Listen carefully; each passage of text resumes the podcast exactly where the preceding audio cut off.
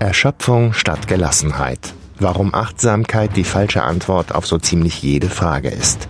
Ein Podcast von Katrin Fischer. Solange man ehrlich ist und gleichzeitig aber auch nicht vergisst, dass man ein Mitglied einer großen Community ist, und damit meine ich nicht nur die Menschen, sondern wirklich alles, was lebt und alles, was dazu nötig ist, dass, dass wir leben können. Solange man das nicht vergisst, wird man schon irgendwo einen guten Weg finden für sich. Ist Achtsamkeit Kapitalismus auf Crack, wie mir eine Hörerin schrieb? Oder eine Möglichkeit, nicht zu vergessen, dass wir Teil einer großen Community sind, wie Ursula Barth sagt? Oder ist vielleicht die Frage ganz falsch gestellt, weil Achtsamkeit immer beides sein kann, Unterwerfung oder Widerstand, Egoismus oder Engagement, Kontrolle oder Lebendigkeit? Meine Gesprächspartnerin in dieser achten Folge des Podcasts Erschöpfung statt Gelassenheit balanciert kenntnisreich, erfahren und ich muss es einfach sagen, gelassen zwischen den Schwarz- oder Weiß-Bewertungen des aktuellen Achtsamkeitsbooms. Dr. Ursula Barz ist Religionswissenschaftlerin und Philosophin, Zen-Lehrerin, Qigong-Lehrerin, Achtsamkeitslehrerin, systematische Lebens- und Sozialberaterin, Lehrbeauftragte für interkulturelle Philosophie und Ethik an den Universitäten Wien und Klagenfurt und langjährige Wissenschafts- und Religionsjournalistin beim österreichischen Rundfunk ORF. Sie hat unter anderem eine Biografie über Hugo Enomia Lassalle geschrieben, dem aus Deutschland stammenden Jesuiten und Zen-Meister. Sie hat Bücher zu Buddhismus und dem Verhältnis von Christentum und Zen-Buddhismus verfasst und sie hat im Jahr 2023 ein Buch veröffentlicht, das da heißt Achtsamkeit der Boom, Hintergründe, Perspektiven, Praktiken. Ursula Barth ist also eine Wandlerin zwischen Welten und verschiedenen Lebensanschauungen, Religionen und Philosophien und deshalb eine großartige Gesprächspartnerin für diesen Podcast mit dem etwas rotzigen Untertitel Warum Achtsamkeit die falsche Antwort auf so ziemlich jede Frage ist. Ich habe in diesem facettenreichen Gespräch mit ihr sehr viel gelernt und mich dabei tatsächlich auch im Hinblick auf meinen großen Gegner Achtsamkeit etwas entspannt, ohne dass das Thema dabei entpolitisiert worden wäre, ganz im Gegenteil. Ich hoffe, dass es euch ähnlich geht und wünsche euch jetzt viel Freude mit Ursula Barz. Guten Tag, Ursula Barz. Ich freue mich sehr, dass Sie sich heute die Zeit für das Gespräch genommen haben. Ja, gerne. Ich finde solche Gespräche immer spannend, weil man erkennt im Gespräch immer wieder neue Dimensionen von was immer auch. Man lernt einfach durch Gespräche. Außerdem finde ich es nett, mit Menschen, mit netten Menschen zu plaudern. Das freut mich sehr und Sie haben jetzt sozusagen schon etwas gesagt, warum ich auch Gespräche interessant finde, weil ich glaube, das Denken ist mindestens dialogisch, vielleicht polylogisch. Wir brauchen andere Sichtweisen, um uns weiterzuentwickeln. Also insofern freue ich mich drauf, wenn wir zwei jetzt zusammen entwickeln. Wir haben uns ja verabredet, ich steige ein erstmal mit einer Kritik der Achtsamkeit. Das ist ja ein achtsamkeitskritischer Podcast mit einem ziemlich rotzigen Untertitel, warum Achtsamkeit die falsche Antwort auf so ziemlich jede Frage ist. Und in meiner zweiten Folge war der amerikanische Managementprofessor und Buddhist Ron Purser hier zu Gast, der ja ein Buch geschrieben hat, Make Mindfulness. Das zitieren Sie auch in Ihrem Buch. Und er hat Achtsamkeit nochmal sehr deutlich als eine banale Form kapitalistischer Spiritualität kritisiert, als ein Werkzeug der Selbstdisziplin, das sich also sozusagen als Selbstfürsorge tarnt, das aber gar nicht ist. Und auch als eine soziale Amnesie. Mir gefällt das Wort so gut. Sein Hauptkritikpunkt ist, Achtsamkeit, wie sie gegenwärtig boomt, zielt darauf ab, Angstgefühle und Unbehagen auf individueller Ebene zu lösen anstatt soziale, politische und ökonomische Ungleichheiten anzugehen, die dieses Leid mit verursachen. Hat er recht? Ja und nein. Also ich glaube, das heikle Wort dabei ist schon mal Spiritualität. Ich würde das Wort Spiritualität in diesem Zusammenhang nur mit Vorsicht verwenden. Das ist einerseits ist Spiritualität ja ein Wort, das man für alles Mögliche verwendet, also für jede Art von Lebensstil letztlich. Also es gibt auch artistische Spiritualität zum Beispiel. Und es begegnet mir, dass Leute Spiritualität verwenden, wenn sie sagen wollen, ah, da habe ich jetzt einen Sinn in meinem Leben gefunden. Also das begegnet mir immer wieder. Ich selber bin da etwas verwundert, weil ich das nicht so weil ich Spiritualität äh, aus einer anderen Perspektive kennengelernt habe, nämlich eher der Perspektive der Selbstkultivierung. Und ich finde, dass an dieser Stelle würde Selbstkultivierung tatsächlich deutlich besser passen. Also es gibt in allen Gesellschaften äh, Selbstkultivierungstechniken oder Selbstkultivierungsmethoden besser gesagt. Und daher ist es auch nicht verwunderlich, dass in einer kapitalistischen Industriegesellschaft man irgendwas sucht, was als Methode dient der Kultivierung der Person. Und ich denke, da ist ein ganz wichtiger Punkt zu sehen, dass das wirklich unmittelbar mit der Industrialisierung zusammenhängt. Mich reizt jetzt im Moment ein bisschen auf die spirituelle Tradition, die christliche, zurückzukommen. Das möchte ich jetzt aber hier nicht, weil das führt dann weit ab. Aber es ist tatsächlich so, dass die, die Form der spirituellen Selbstkultivierung, sagen wir mal so, oder die in eine Religion eingebetteten Selbstkultivierung von der Religion, dem Katholizismus, dem Protestantismus selber abgeschossen wurde im Verlauf der, der letzten drei Jahrhunderte in bestimmter Form. Da kann man vielleicht noch drüber sprechen. Da wird man vielleicht dann auch draufkommen, wenn wir über Zen-Buddhismus und Christentum reden, was ja geplant ist.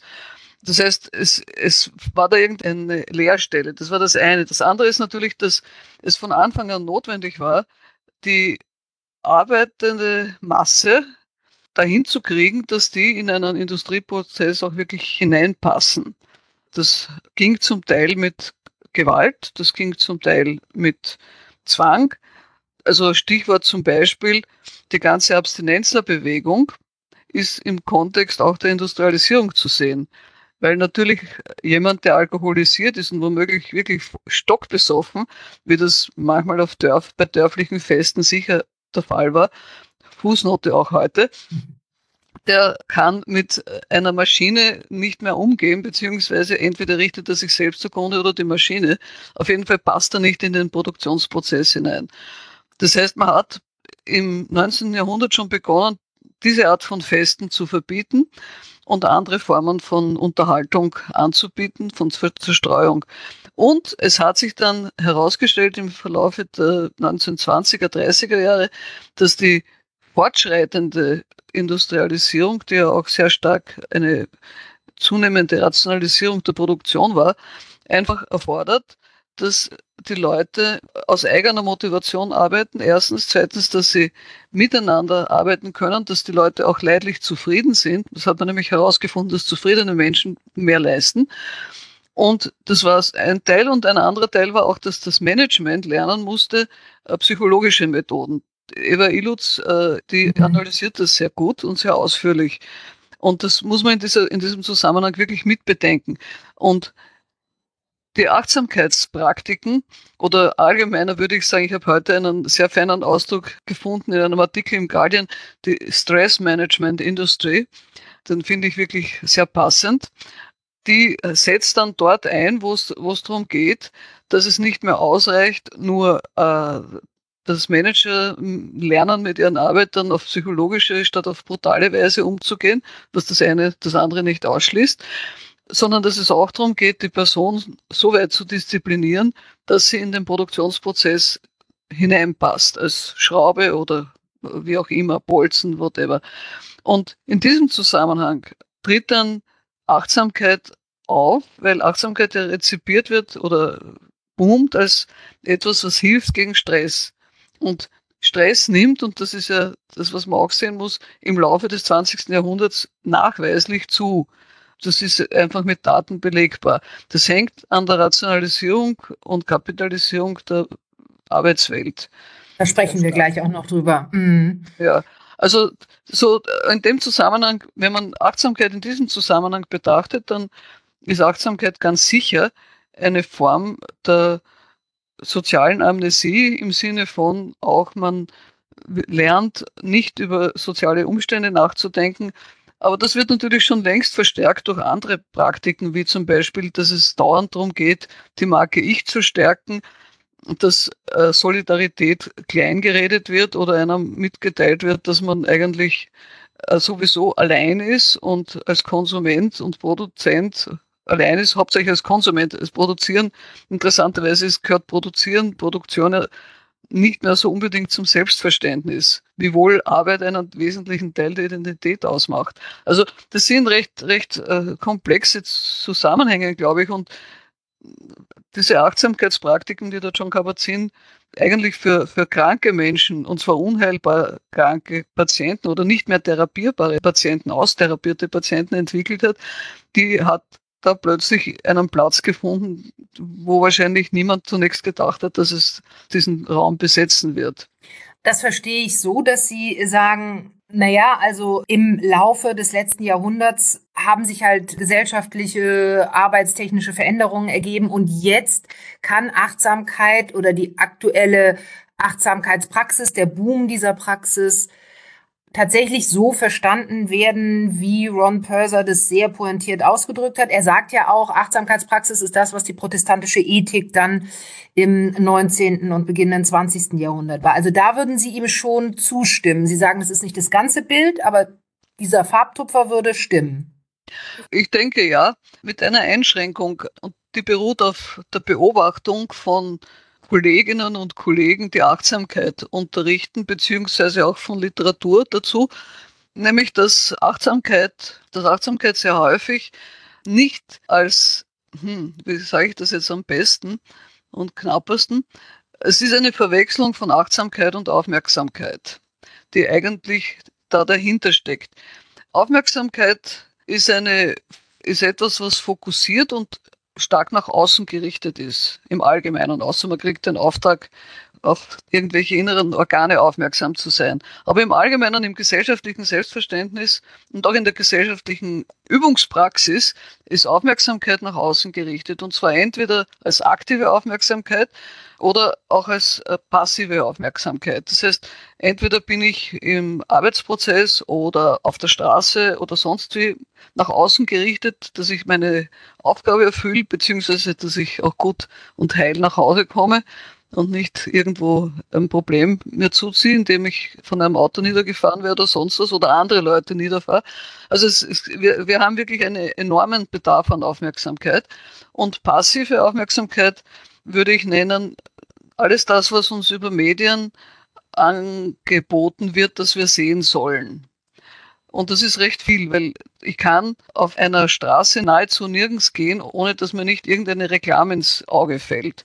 Und die sind ja so gemacht, dass, dass ich sie sehen soll und sie sehen will. Also das heißt, da wird ja dran gefeilt, dass diese Werbegeschichten, und zwar wirklich mit ausgefeilten psychologischen Methoden, empirischen, dass diese Werbebotschaften auch wirklich ankommen. Jeder normale Medienmacher, jede normale Medienmacherin bemüht sich selbstverständlich, dass die Sendung, Audio oder Fernsehen oder was immer auch, spannend wird, weil man möchte haben, dass die Leute das sehen. Ich habe noch nie, außer vielleicht bei den Straubs, ähm, habe ich einen Film gesehen, der einfach Fahrt ist. Also wo nichts passiert, sondern da geht es darum, es ist Action, es soll spannend sein. Nicht? Es ist dieses Moment der Spannung, der Anspannung, das dann zur Zerstreuung dienen soll. Das gehört in diesen Bereich der passiven Aufmerksamkeit. Also man muss dazu sagen, Aufmerksamkeitsforschung ist sehr breit und das ist einfach jetzt nur ein relativ willkürlich rausgenommener Aspekt, der für dieses Gespräch praktisch ist. Und was jetzt passiert, und das ist eben das Blöde an der Geschichte, oft, dass Leute ohne allzu viel Reflexionshintergrund Achtsamkeitsübungen lernen, aber die dann eigentlich nach außen gewendet einsetzen. Das heißt, Achtsamkeit von der Idee her, der buddhistischen Idee her, dient dazu, meine wahrzunehmen, was in mir vorgeht und mich dann so zu verhalten, dass es zu meinem und anderer Menschen Wohlergehen dient, nach Möglichkeit. Blöd wird die Sache oder pervertiert wird die Sache, wenn es nicht mehr darum geht, zu meiner und anderer Menschen Wohlergehen und Heil zu handeln, also man die heilsamen Emotionen zu stützen und die anderen halt da sein zu lassen, weil man kriegt sie ja nicht weg. Der Nhat Hanh sagt an einer Stelle, man gießt das Unkraut ja auch nicht, sondern die Blumen obwohl man halt auch immer Unkraut mit erwischt, Fußnote. Also das wird dann umgebaut darauf hingehend, dass es erstens sich auf ganz bestimmte Emotionen schwerpunktmäßig fixiert, das heißt auf Stress, aber dann nicht mehr das ganze Bild mit reinnimmt, sondern eben nur das individuelle Stressmoment. Und dann hängt sehr stark ab von der Person, die das unterrichtet, wie sehr das jetzt auf Leistungserfüllung und auf Optimierung der Performance ausgerichtet ist oder wie sehr es auf einen größeren Rahmen, nennen wir das mal Lebenssinn oder Lebensfülle oder wie auch immer, hintendiert. Deswegen ist es so, so wichtig, wer das unterrichtet. Das ist etwas, worauf der Kabat-Zinn zum Beispiel auch jetzt, nachdem die ganze Methode irgendwie eine gewisse Breite bekommen hat, auch etwas irritiert hinweist, dass das halt sehr unterschiedlich ist, aus welchen Gründen und mit welchen Hintergründen Menschen das unterrichten. Und ich denke, da muss man eben genau schauen, was ist die Motivation auch der Person, die das unterrichtet. Und was mhm. ist die Motivation der Person, die das macht? Wobei letzteres, finde ich, nicht so sehr kritisch zu betrachten ist, weil viele Menschen, die in meine Kurse kommen, also ich, ich habe das jetzt nicht als Hauptberuf, aber ich gebe doch relativ viel so Kurse, die suchen zunächst einmal einfach eine Hilfe, um sich in schwierigen Situationen zu organisieren. Also ich, ein Beispiel, das nicht nur mittelbar mit der Arbeitswelt zu tun hat. Ich hatte eine, eine vollkommen gestresste Großmutter in einem meiner Kurse.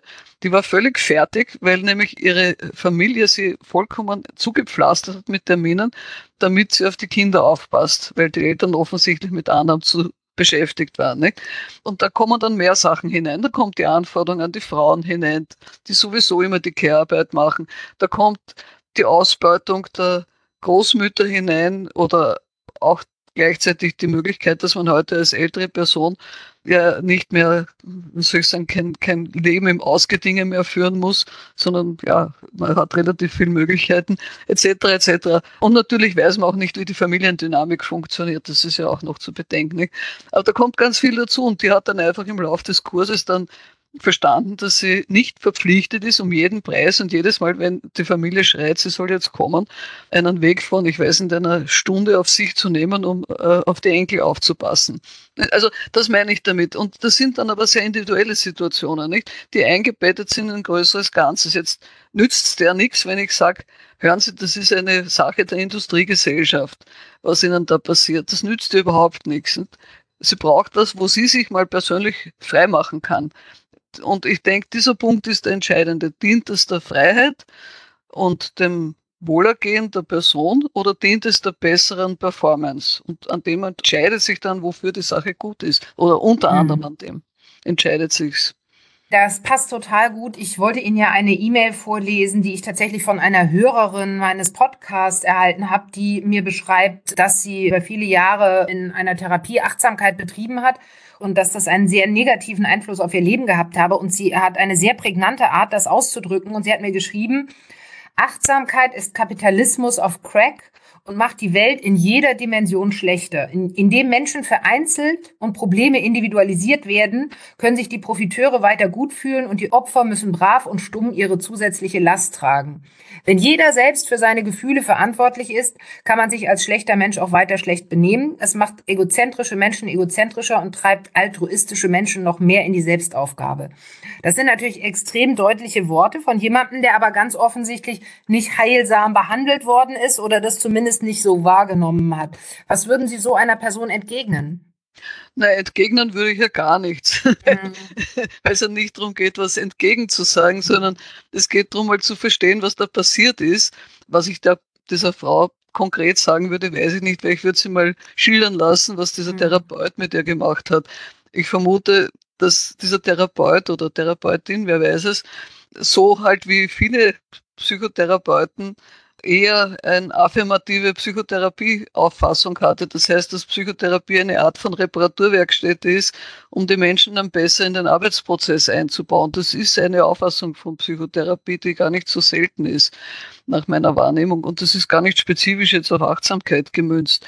Und natürlich, wenn der mit dieser Motivation mit dir arbeitet, das tut er vielleicht oder sie vielleicht sogar aus guter Absicht, weil vielleicht hat diese Person dann auch Probleme im Arbeitsplatz und man denkt sich, okay, da helfen Achtsamkeitsübungen etc. nicht. Was auch dazu kommt, ist, dass offensichtlich dann in so einem Fall auch der Kontext vernachlässigt wird. Das heißt, ich kann auch als Therapeutin und Therapeut nicht einfach das, was mir die Person erzählt, ausschließlich auf diese Person beziehen, weil jede Person, das lernt man übrigens in, in systemischen Therapieansätzen tatsächlich ausdrücklich, dass ja jede Person in einem Kontext steht. Gut, das mhm. ist aber jetzt eine andere Diskussion, nicht? Oder auch nicht, weil es geht wirklich um die Frage, was stellt sich die Person, die Achtsamkeit unterrichtet oder anleitet, darunter vor, was dabei rauskommen soll. Wenn ich das, das höre, was Sie mir vorgelesen haben, dann denke ich, dieser Therapeut hat erstens, oder diese Therapeutin, hat erstens offensichtlich nicht entsprechend wertfrei mit dieser Dame gearbeitet. Und das würde ja für, erstens für die Therapie sowieso wichtig sein, aber auch für Achtsamkeit. Es geht ja in Achtsamkeitspraktiken zunächst mal zu schauen, was ist da? Und dann ist die Frage, und das ist dann eine heiklere Frage, wie geht man mit dem um, was man jetzt an Gefühlen, Emotionen wahrnimmt? Und da ist dann die Frage, was tut man, nicht? Und da, da geht es darum, um, wirklich um sowas wie eine, ich würde das ganz altmodisch christlich, eine Unterscheidung der Geister nennen. Das heißt, eine Unterscheidung, worauf läuft es hinaus, die Übung, nicht? Läuft es darauf hinaus, dass sie sich sozusagen gut benimmt? Oder wie, wie zum Beispiel Achtsamkeit in der Schule sehe ich mit größter Skepsis, weil es auf der einen Seite gut ist, auf der anderen Seite offenkundig zur Disziplinierung verwendet wird, obwohl ich allen Lehrenden, die das unterrichten in der Schule, unterstelle, dass sie das aus bestem, bestem Wissen und Gewissen tun. Aber es wird im Endeffekt Dienst einer Form von Disziplinierung. Und das wird ja, dann, wenn ich kurz unterbrechen darf, ja. aus meiner Sicht noch fast perfider ist, wenn man nämlich sozusagen Foucault im Hinterkopf hat, der sagt, von äußerer Disziplinierung gehen wir in der Geschichte immer stärker in innere Disziplinierung, dann ist es ja nicht so, dass irgendein strenger Lehrer sagt, du sitzt jetzt verdammt nochmal still, du kannst die Schule meinetwegen nicht mögen, aber in der Schule sitzt du still und dann machst du, was du willst, sondern es wird ja sozusagen in die Kinder und in die Menschen implementiert und das hat ja auch diese Frau so ein bisschen angedeutet, man ist ein schlechter Mensch, wenn man vielleicht als äh, Zehnjähriger nicht still auf dem Stuhl sitzen will und sein eigener leise Chef sein möchte, ja, sondern wenn man rumtoben will. Also diese Art finde ich von so ein bisschen Sie haben es gerade gesagt, wertfrei soll man sein. Es ist nicht wertfrei und wird ganz tief in die Psyche verankert und kriegt dadurch vielleicht ein bisschen was perfides und manipulatives, was mir auch bei dieser Hörerin der Fall zu sein scheint.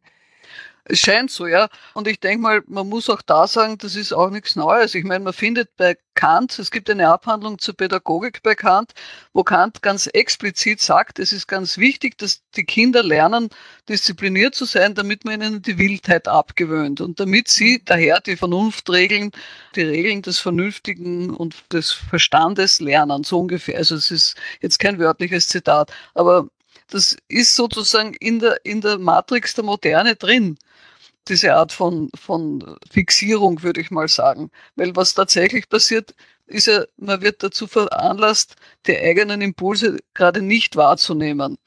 Das ist ja das Perverse an der Sache. Wobei ja nicht alle Impulse gut sind. Nicht? Ich meine, wenn ich den Impuls habe, meinem Vis-à-vis eine reinzuhauen, bin ich nicht der Meinung, dass es sinnvoll ist, dem zu folgen. Mhm. Aber ich muss mal wahrnehmen, dass ich eine Wut habe und dass ich das gern möchte.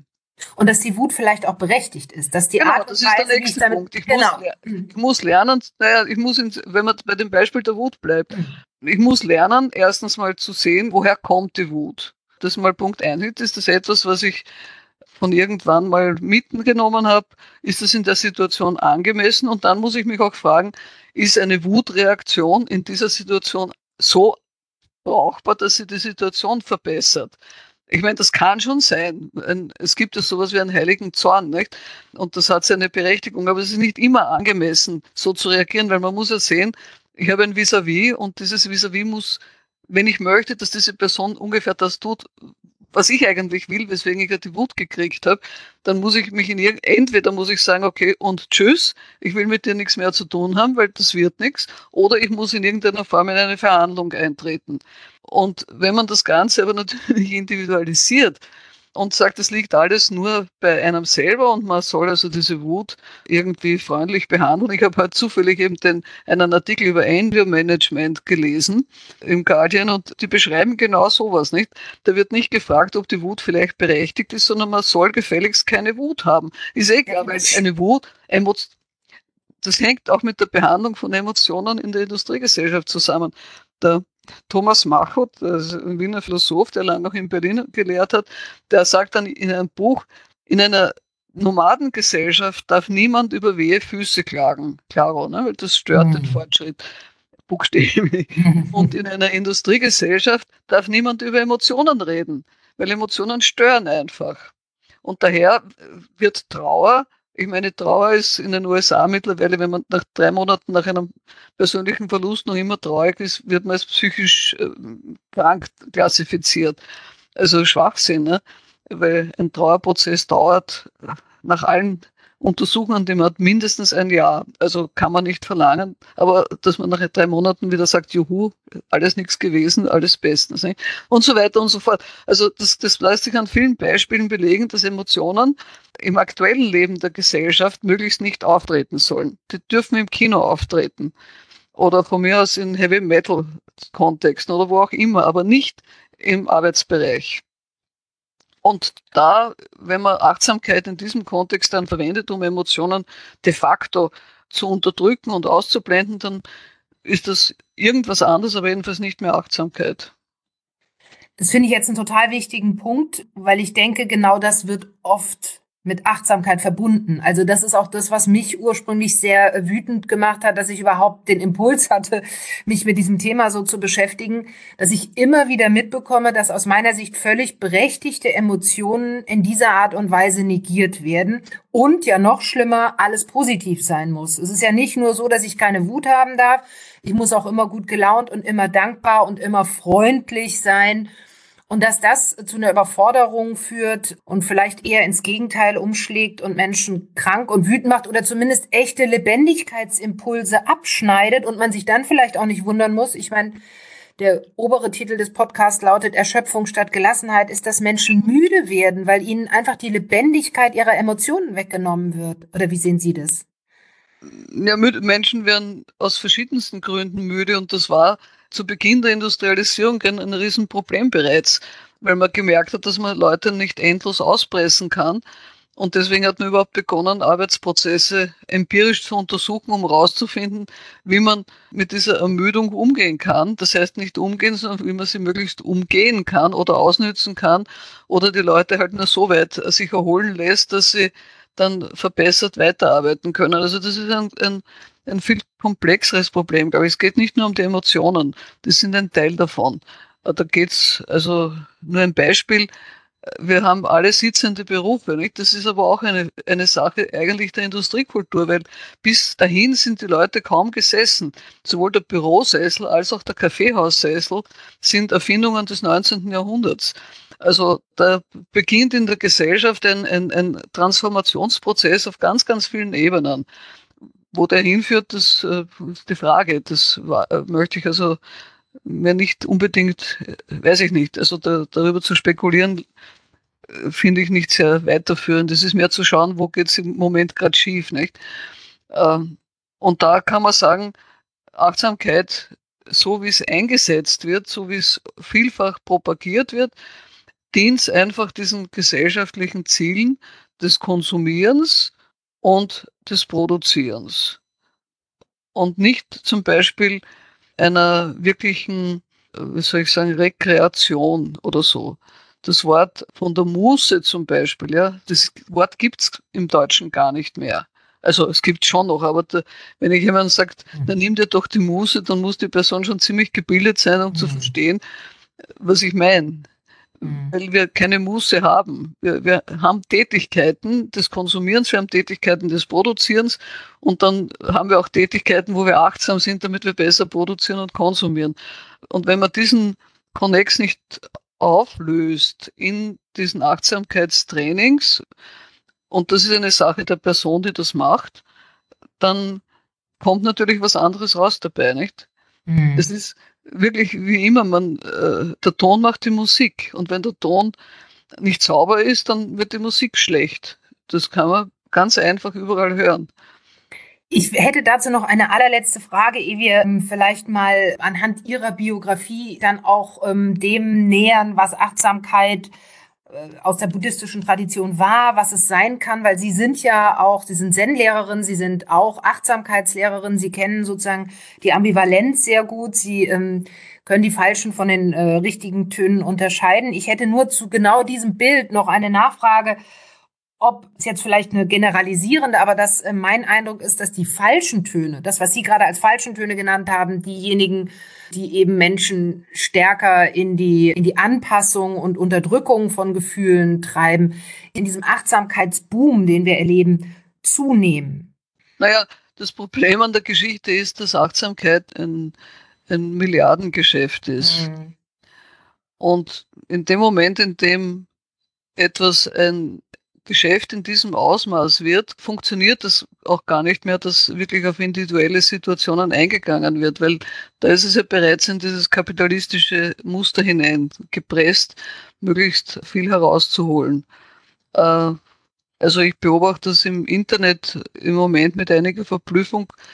Da gibt es alle möglichen Kurse und so, die eigentlich zum Teil von, von wirklich auch fundierten Leuten angeboten werden, die aber dann einfach über die, die simple Tatsache, dass sie damit Geld verdienen wollen, dann einfach in ein wirklich kapitalistisches oder in ein, ein Mehrwert generierendes System hineinkommen. Und das war eigentlich nie die Idee von Spiritualität. Man kann sagen, Selbstkultivierung oder überhaupt eine Selbstdisziplinierung dann im Näheren das sind alles Unterschiede. Das ist Spiritualität, Selbstkultivierung, Selbstdisziplinierung sind nicht dasselbe. Das liegt sozusagen in der Matrix der Moderne drinnen, dass das so, so sein soll. Was nicht heißt, dass es so sein muss, aber natürlich, wenn ich sehe, ich kann damit gut Geld verdienen, dann tut man das und dann ist es auch so, viele Leute wissen um diese Zusammenhänge gar nicht, weil sie gar nie auf die Idee gebracht wurden, von irgendwem drüber nachzudenken. Oder weil sie selber auch in, aus einem Milieu kommen, das ihnen viel ermöglicht und wo sie gar nicht sehen, dass es Menschen gibt, denen das nicht so geht. Nicht? Also ein, ein klassisches Beispiel. Ich habe vor einer Weile mal eine Buchpräsentation moderiert, wo der Autor eines Buches über Achtsamkeit und Wirtschaft vorgestellt wurde. Das ist schon ein paar Jahre her. Und der hat dann ganz stolz erzählt, dass er jetzt gerade auf meine skeptischen Fragen stolz erzählt, dass er jetzt gerade bei Amazon einen Kurs gemacht hat, einen Achtsamkeitskurs gegeben hat. Nun wusste ich, das war vor Weihnachten und ich wusste, dass bei Amazon gestreikt wird, weil die Arbeitsbedingungen so schlecht sind. Und dann habe ich ihn gefragt, für wen er denn den Kurs eigentlich gegeben hat. Und natürlich hat er ihn fürs Management gegeben und nicht für die normalen, in Wien sagt man zu sowas Hakler. Also die Leute, die arbeiten. In Wien heißt das dann Hakeln, das hat noch von der alten händischen Bautätigkeit, mhm. glaube ich, kommt das. Na gut, jedenfalls war der aber nicht dazu zu bewegen, zu sehen, dass er war wirklich der ehrlichen Meinung, dass wenn er dem Management Achtsamkeitskurse gibt, dass die das an ihre arbeitsnehmenden Personen weitergeben, was aber überhaupt nicht der Fall ist, weil man weiß, dass zum Teil dort mit Tags und ich weiß nicht was alles die Arbeitsleistung kontrolliert wird. Also genau äh, das, was Achtsamkeit eigentlich nicht sein sollte. Nicht? Ähm, und natürlich, wenn der Mann hat, äh, hat einen Wirtschaftshintergrund selber. Er kommt aus der Wirtschaft und hat sich dann, weil er die nicht ausgehalten hat, auf Achtsam, also diese, diesen Druck dann auf Achtsamkeit verlegt. Und natürlich, wenn man das selber nicht kritisch durchschaut, aus welchen Gründen immer, und ich muss sagen, ich habe dem wirklich, muss ich ihm konzitieren, dass er das aus bestem Wissen und Gewissen tut, aber er sieht einfach nicht über seinen Zaun.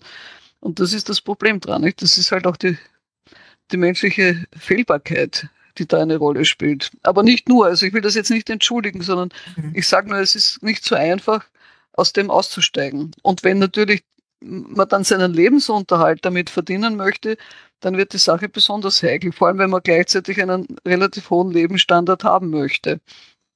Das war ja auch die Kritik von, von Ron Purser, der sagt, Achtsamkeitstrainer leben eben sehr gut von ihrem Training. Und möglicherweise ist es ja doch bei Amazon angekommen, weil das hat uns ja auch Ron Purser sehr deutlich dargestellt. Amazon hat ja dieses Amazon-Training, wo es dann so kleine Kabinen gibt, wo die Amazon-Mitarbeiter drei Minuten Achtsamkeitsfilme gucken können, ehe sie dann weiterarbeiten. Also das ist sozusagen, glaube ich, Achtsamkeit, äh, wie sie jetzt wirklich sehr stark kommerzialisiert, äh, auch in den USA. Naja, und vor allem also an dieser Stelle muss ich schon mal sagen, ist das ein glatter Witz, weil ich meine, eine Achtsamkeitsübung für drei Minuten heißt, die bleibt und zwar nachweislich nahezu, das verlockt mich fast, was zu schreiben dazu, weil es tatsächlich von sehr frühen Zeiten der Industrialisierung Untersuchungen gab, aus denen hervorgeht, dass wenn man Leuten eine kurze Pause gibt, normalerweise ist die Arbeitstätigkeit eine Sinuskurve ne, mit einem mhm. Berg und einem Tal. Und wenn man das Tal, also die Erholungsphase abschneidet, dann wird die Arbeitsleistung höher. Und das mit diesen drei Minuten Achtsamkeit funktioniert genauso. Nicht? Ich bin müde, dann mache ich eine kurze Pause, mache drei, drei Minuten Achtsamkeit. Also jedes normale Achtsamkeitstraining, das irgendwie sinnvoll ist, dauert mindest, also mindestens 20 Minuten weil schon jede sportliche Betätigung erfordert, dass ich 20 Minuten aufwärme, bevor ich überhaupt mhm. trainiere. Also das sind ja physiologische Rhythmen, die da eine Rolle spielen. Und das heißt, wenn ich drei Minuten Achtsamkeit dann einführe als Erholungsphase, dann ist das genau in der Logik, dass wenn ich die Erholungsphase habe, aber nicht so lang habe, dass sie dann mehr leisten. Nicht? Also das finde ich eine wirkliche Perversion. Da bin ich bei Ihnen, ähm, hat Ron Purser so geschrieben und auch bei uns was zu erzählen. Ich wollte jetzt aber noch mal fragen, weil wir haben ja jetzt sozusagen, wir sind mit Kritik eingestiegen und Sie haben aber in dieser Kritik ja schon auch die ganze Zeit deutlich gemacht, Sie sagen, es gibt einen Unterschied zwischen Spiritualität, Selbstkultivierung und Selbstdisziplinierung. Und ich wollte ja gerne so ein bisschen entlang Ihrer Biografie mich diesem Thema nähern, weil Sie selbst recht früh mit dem Zen-Buddhismus in Kontakt gekommen sind, nämlich im Alter von 24 Jahren. Das habe ich in einem anderen Interview mit Ihnen gehört. Und da haben Sie auch gesagt, Sie wussten sofort, dass das das ist, wonach Sie immer gesucht hatten, ohne überhaupt zu wissen, dass Sie auf der Suche waren. Was hat Sie denn damals so fasziniert? Ja, wenn ich das, das kann man eigentlich nicht, es hat mich eigentlich nichts fasziniert. Es war einfach so, ich bin einfach, habe einfach festgestellt, das ist es. Also mit derselben Sicherheit wie, ich habe gerade vorhin einen Schluck Tee getrunken, mhm. mit derselben Sicherheit, mit der ich weiß, dass der Tee mir schmeckt und dass dieser Tee aber schon in diesem Fall etwas lauwarm ist, mhm. äh, schon länger steht. Mit derselben Sicherheit wusste ich, das ist es, was ich suche. Mehr kann ich dazu eigentlich gar nicht sagen. Das war einfach ein, ein Wissen, so wie wenn man eben, ich weiß es nicht, ein anderes Beispiel in eine warme Badewanne steigt, muss einem auch niemand erklären, dass die Badewanne warm ist. Oder kalt, ne? Dann steigt man schnell wieder raus, mhm. falls man kaltes mhm. Wasser nicht mag. Also so, mhm. so, das war irgendwie eine, eine, wie soll man sagen, man sagt bei sowas manchmal Evidenz oder so, aber es war nicht mal, ich würde es nicht mal Evidenz nennen, es war einfach, so war es einfach, Punkt, nicht? Und aus dem hat sich dann eigentlich entwickelt, dass ich trotz mancher, äh, wie soll ich sagen, Misslichkeiten und Missstände, die mir da im Laufe der Jahre auch untergekommen sind, das dann weiterverfolgt habe. Sie ähm, haben auch ganz früh Hugo Makibi Enomia Lassalle kennengelernt, einen deutschen Jesuitenpater. Der ist Ende 19, der 1920er Jahre als Missionar nach Japan geschickt worden, ist dort zum Zen-Meister geworden und war für die Verbreitung des Zen-Buddhismus im Westen und vor allen Dingen in Deutschland sehr, sehr wichtig. Und er hat auf eine ganz charismatische Weise Christentum und Zen-Buddhismus miteinander verbunden. Da haben sie auch, sie haben seine Biografie geschrieben, sie haben auch ein Buch geschrieben, Erleuchtung trifft auf trifft Auferstehung. Auferstehung, jetzt das Christliche habe ich gleich vergessen. ähm, und das wäre jetzt auch meine Frage, hat Pater Lassalle Sie auf Ihrem Weg äh, beeinflusst? Falls ja, wie? Hatte der was mit diesen Gewissheiten zu tun oder ist es davon ganz unabhängig? Also die Sicherheit und Gewissheit, dass das ist, was ich suche, die hat mit ihm nichts zu, also sie hat mit ihm zunächst mal nichts zu tun. Weil es war so, das war ein Einführungskurs und der Mann, der den Einführungskurs gegeben hat, war mir suspekt. Ich habe dann später herausgefunden, warum er mir suspekt war. Das hatte verschiedene Gründe. Aber mein Eindruck war, dem vertraue ich keine fünf Meter. Nur habe ich eben dann gemacht, was die Anweisung war. Das heißt, mich auf das Kissen gesetzt, aufrecht gesetzt, mit den Füßen entsprechend und den Händen und mit der Atmung und habe eben dann wirklich nach, keine Ahnung, drei Minuten, vier Minuten, fünf Minuten, zehn Minuten, weiß ich nicht, äh, festgestellt, das ist eigentlich das, was ich gesucht habe und Punkt. Eigentlich war es sozusagen gegen die Wahrscheinlichkeit, weil es hing wirklich nicht an dieser Person, sondern einfach an der Übung. Das war auch irgendwie im Nachhinein betrachtet das Positivum, weil es immer klar war, es geht einfach um diese Übung und nicht um Personen. Das ist so das eine. Das andere ist, dass Lassalle insofern was dazu, damit zu tun hat, weil diese ganze Geschichte in einem katholischen Kloster stattgefunden hat, war ausgeschildert als Einführung in Zen und diese Verbindung wäre ohne ihn auch nicht zustande gekommen, weil er in Japan ja mit Zen-Buddhismus äh, in Kontakt kam, aus einem Grund, der wahrscheinlich den meisten vielleicht ein bisschen eigen vorkommt, weil ihm war sein Christentum nicht zuwider. Sondern er hat nach einer Gebetsweise für japanische Christen gesucht, die nicht so furchtbar wortlastig ist, weil diese japanischen Christen mit, mit diesem vielen Qua-Qua nichts anfangen konnten. Und das war der Grund, warum er in ein Zen-Kloster gegangen ist, zu einer Zeit, wo das im Katholizismus tatsächlich verboten war, eigentlich. Also es gab verschiedene Faktoren, die ihm da geholfen haben, aber es ist eine andere Geschichte. Aber jedenfalls war, war das in keiner Weise normal, dass man in ein, ein Zen-Kloster geht um diese Zeit. Also was heißt normal? Das war definitiv verboten. Nur in diesem Fall gab es eben ein paar Umstände politischer Natur, die das ermöglicht haben. Und aus dem heraus, und dann hat er eben festgestellt, dass diese Zen-Leute eigentlich offensichtlich ein ähnliches Lebensziel haben müssen wie er, weil der Lebensstil sehr ähnlich war. Also er hat das wirklich nicht über die Lehre oder sowas, sondern einfach über die Art und Weise, wie sie leben. Und das finde ich eigentlich einen ziemlich guten Zugang, ne? weil an der Art, wie jemand lebt, kann man schon sehen, was jemand für Werte hat.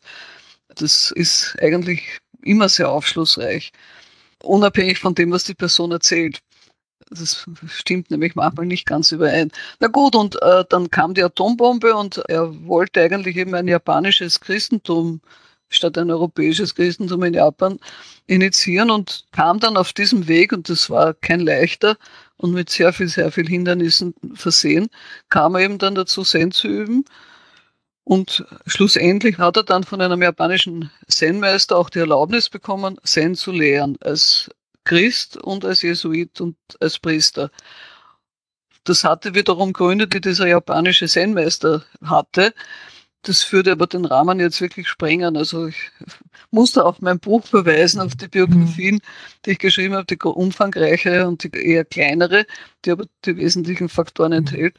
Und aus dem kam das dann und das war zu einer Zeit, wo in der katholischen Kirche ein großer Aufbruch war, nämlich das Vatikanische Konzil, in dem plötzlich gesagt wurde, okay, andere Religionen haben auch Wahrheit und sie haben Praktiken, die diese Wahrheiten vertiefen und diese Praktiken sollen auch von Christen gepflegt werden. Das war die Motivation und der Hintergrund, warum das dann über seine Person im katholischen Kontext oder im weiteren Verlauf dann im christlichen Kontext Platz gefunden hat. Nicht? Und das war sozusagen die politisch-soziologische Hintergrundgeschichte, warum ich auf diesem Kissen landen konnte.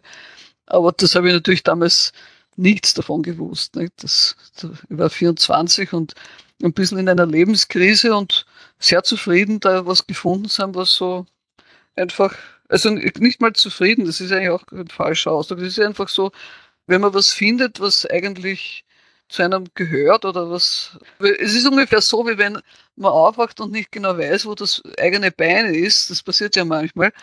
Und dann entdeckt man es wieder. Dann fragt man sich auch nicht, ob das jetzt richtig ist oder falsch ist. Und dann hat man einfach wieder zwei Beine und geht mit zwei Beinen. Nicht? So ungefähr war das. Sie waren ja Lehrerin für katholische Religion. Also Sie haben auch einen katholischen äh, Hintergrund bringen sie mit und waren dann vom, vom Zen-Buddhismus fasziniert und oder nicht fasziniert, sie haben es uns ja gerade gesagt, äh, haben ihn gefunden, haben nach Hause gefunden sozusagen auf eine Art. Und auf ihrer Webseite schreiben sie, dass die Verbindung von Christentum und Zen-Buddhismus ihnen gezeigt habe, dass religiöse Mehrsprachigkeit neue Wege der Spiritualität öffnen kann. Und sie haben das Wort Spiritualität jetzt auch schon mehrfach benutzt, auch in Abgrenzung zu Ron Purser zum Beispiel am Anfang zu Selbstdisziplin oder auch Selbstregulation ähm, oder Kultivierung. Da würde mich jetzt natürlich schon interessieren, was, äh, das ist jetzt eine ganz große Frage, was ist Spiritualität für Sie? Oh, oh je. Also ich darf an dieser Stelle sagen, ich habe ein ganzes Buch dazu geschrieben. Aber und es ist wirklich nicht so einfach, das mhm. zu sagen, weil Spiritualität oder vielleicht doch, also so wie Spiritualität heute gebraucht wird, ist es Spiritualität etwas, was für das eigene Leben existenziell wichtig ist oder existenziell bedeutsam ist oder existenzielle Perspektiven bietet, während Religion etwas ist, was ein Zwangssystem von außen ist. Das ist so die übliche Unterscheidung. Was dabei übersehen wird, ist, dass natürlich alle Spiritualität immer in irgendeiner Form in einem sozialen System drin verankert ist. Also egal jetzt, ob das christlich, buddhistisch, hinduistisch, taoistisch oder sonst was ist, es hat immer einen gesellschaftlichen, politischen, damit auch Hintergrund und einen philosophischen etc. Also man kann korrekterweise Spiritualität nicht ohne Religion verstehen. Nur ist es halt so, dass Spiritualität, so wie es heute gebraucht wird, erlaubt, diese Fixierung, die speziell nach der Reformation, also nach dem Augsburger Religionsfrieden passiert ist, wo man sozusagen eine religiöse Identität als, als Kasten aufgesetzt bekommen hat. Also entweder ist man katholisch oder evangelisch und wenn man blöderweise einen katholischen Landesherrn hat und evangelisch ist, dann, wie das in Österreich ja der Fall war, weil es war Österreich, also das, was heute Österreich ist, zu 98 Prozent evangelisch, 1555. Und dann hatten die Leute einfach die Wahl, entweder sie konvertieren zurück zum Katholizismus oder sie wandern aus und verlieren alles. Nicht? Das haben natürlich die meisten sind geblieben. Nicht alle, aber viele.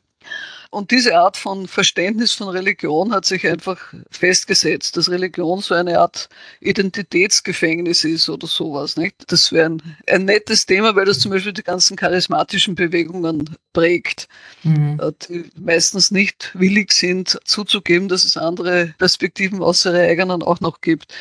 Und damit meine ich jetzt nicht nur die christlichen Charismatiker. Aber gut, auf jeden Fall, was ich damit meine, ist, wenn man mal aufhört, in so fixierten Kategorien zu denken und zu sagen, ich darf mich nur in dieser Sprache und ich sehe Religionen, also jetzt diese großen Systeme, Belief-Systeme, also es gibt so eine Unterscheidung zwischen Faith und Belief im Englischen. Das geht auf Deutsch nicht gut, weil Faith ist der persönliche Glaube und Belief ist das, was die Tradition die angehäuft hat über die Jahrhunderte.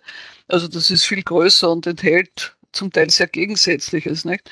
Wenn man mal drauf kommt, dass man vielleicht nicht in so einem Beliefssystem drin sitzen muss, die ganze Zeit und sagen nur bis hierher und nicht weiter geht meine Grenze, sondern sieht, dass erstens sich Religionen wechselseitig beeinflussen. Zweitens, dass, da gibt es auch im Christentum gute Beispiele und zwischen Christentum und Buddhismus nämlich schon viel früher oder dass bestimmte Problemstellungen in allen Religionen vorkommen. Der Perry Schmidt-Leuchel, das ist ein Religionswissenschaftler in Münster, der hat jetzt gerade ein Buch geschrieben, das heißt Das himmlische Geflecht. Und da zeigt er, wie bestimmte Problemkonstellationen in allen Religionen oder konkret im Buddhismus und Christentum unter verschiedenen Vorzeichen immer wieder vorkommen. Also was weiß ich, die Frage, wie geht man damit um, dass es Gnade gibt oder dass es Selbsterlösung gibt. Ne? Diese Fragestellungen tauchen überall auf. Die heißen ein bisschen verschieden, aber das System ist eigentlich, das Denksystem ist dasselbe, was wahrscheinlich daran liegt, dass wir halt doch alle einfach banalerweise Menschen sind und als Menschen uns dann doch wieder viel ähnlicher, als wir es vielleicht mögen. Diese Einsicht, das war schon etwas, was, was ich durch Pater Lassalle zunächst mal gelernt habe und dann halt auch selber äh, in verschiedensten Varianten und auch als Philosophin halt dann ausbuchstabiert habe. Deswegen kam ich unter anderem auch zur interkulturellen Philosophie, weil es für mich ganz selbstverständlich war, dass Philosophie zweifelsfrei nicht aufs europäische Denken zu begrenzen ist. Wobei dann auch die Frage ist, wo fängt das an und hört das auf? Nicht? Ja, weil man das wird ja jetzt gerade sehr stark, ne? aber da waren Sie ja früh, ne? Da haben Sie früh, finde ich, auf interkulturelle Zusammenhänge und Beeinflussungen auch in der Philosophie hingewiesen, weil ich das Gefühl habe, jetzt mit Kritik der schwarzen Vernunft und der ganze, die ganze Diskussion um sozusagen Subjektkonstituierung durch Kolonialismus und so weiter, die ist ja jetzt sehr stark und das hatten Sie aber jetzt schon 25 Jahre vorher auf dem Schirm. Ja, das hat sich irgendwie ziemlich selbstverständlich ergeben, nicht? Weil wenn man mal beginnt, aus dem eigenen Dunstkreis rauszugehen und sich darauf einzulassen, dass es anderswo anders ist äh, und nicht von vornherein das andere an den eigenen Maßstäben misst, das ist schon ein wesentlicher Punkt, nicht? Weil das ist sehr häufig nicht.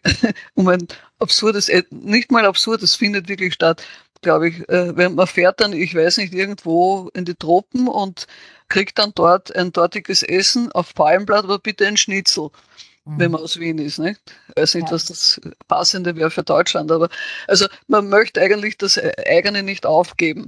Mhm. Es soll nur mhm. ein bisschen ein anderes, eine andere Masche bekommen. Nicht? Und wenn man mhm. diese Haltung mal aufgibt und sich wirklich einlässt auf anderes, dann lernt man einfach was Neues kennen.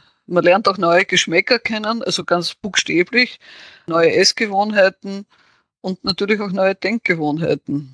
Bedeutet aber, dass die eigene Identität hm, sich nicht darüber konstituiert, dass man andere Leute abwertet, ausgrenzt, dass man sich nicht die ganze Zeit in Abgrenzung zu anderen entwirft. Das ist doch, also ich bin keine Religionswissenschaftlerin, Aber das wäre jetzt so äh, meine Vermutung, dass man eben, wenn man ganz stark immer wieder auch darauf hinweisen muss, was ähm, also dass Frauen, Kinder, Wilde und so weiter natürlich nicht äh, wählen dürfen und nicht das freie Subjekt sind, wie es eben in der Aufklärung im 18. Jahrhundert geschehen ist, dass natürlich dieses Subjekt, was dann entwickelt worden ist, ganz stark darauf basiert, dass man andere abwertet und ausgrenzt. Und wenn man das nicht mehr tut, braucht man ja eine große innere Selbstsicherheit oder Freiheit, würde ich vermuten. Eher Freiheit, ja, würde ich mhm. sagen. Vielleicht auch weniger Angst. Ich glaube, es geht mhm. mehr um Angst dabei, mhm. nicht? Weil wenn ich das Gefühl habe, also es gibt eine ganz schöne Studie über Kant von den Brüder Böhme, wo einfach gezeigt wird, dass der Kant, also dessen Leistungen wirklich nicht geschmälert werden sollen, aber dass, dass er gleichzeitig als Charakter eigentlich sehr eng war und eigentlich in gewisser Weise ängstlich. Mhm. Und ja, aber ich meine, das heißt, ich meine eben, das zeigt einfach die Ambivalenz dieser ganzen Geschichten. Also wir könnten dieses Gespräch ohne Immanuel Kants Insistieren auf Aufklärung und seine Wirkung als Aufklärer überhaupt gar nicht führen. Aus tausend Gründen, die aufzuzählen, den Rahmen jetzt sprengen würden. Das beginnt schon damit, dass Frauen bekannt noch, aber dann danach nicht mehr einfach gar keine Personen im eigentlichen Sinn sind, sondern ein Teil des Mobiliars. Aber eben die Selbstdynamik der Aufklärung verändert das auch. Also da gibt es ganz, ganz viele Aspekte dabei. Und das hängt unmittelbar, glaube ich, auch mit Achtsamkeit zusammen. Weil was passiert, ich sage das deswegen, habe vor kurzem einen Artikel dazu veröffentlicht, was nämlich passiert ist, dass eine bestimmte Orthodoxie der Wahrnehmung eingeführt wird. Das heißt, es dürfen bestimmte Dinge oder bestimmte Faktoren sind nicht bestimmend für die Vernunft. Und zwar alles, was man hört, was man riecht, was man fühlt, also Körpergefühle etc., sind nicht vernunftfähig in diesem Sinne, sondern es muss in irgendeiner Form messbar sein.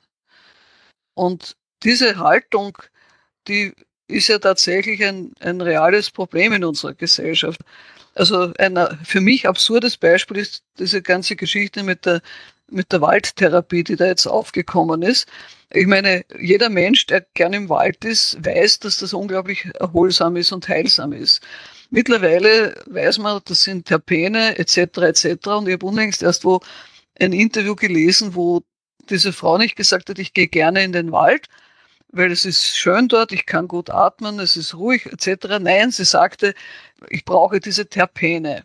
Nun sind die Terpene tatsächlich aber nur ein minimaler Ausschnitt aus dem, was ich in einem Wald als Person erfahren kann. Ich kann was hören, ich kann was riechen, okay, aber nicht nur Terpene, sondern gibt es eine Menge anderes noch. Ich kann sehr viel Verschiedenes spüren auf meiner Haut etc. etc. und das wird dann alles ausgeblendet. Nicht?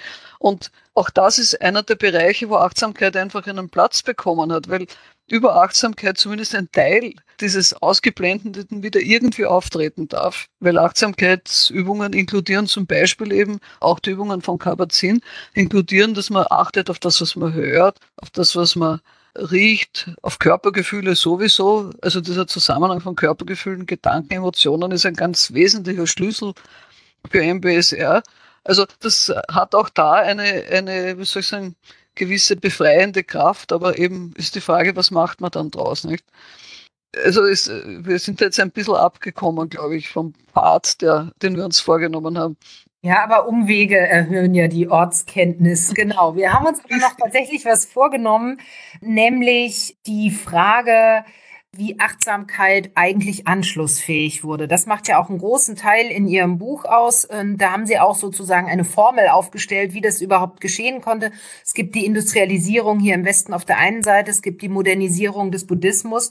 Und das wäre für mich jetzt also die erste Frage, um da auch anzusetzen wie konnte es eigentlich geschehen, dass äh, sozusagen im Buddhismus eine 2500 Jahre alte Praxis, die, die eingebettet ist, ja in einen bestimmten Kontext, plötzlich seit ungefähr 20, 30 Jahren zu einem Art Allround-Werkzeug, so haben Sie es, glaube ich, auch mal genannt, für alles wird.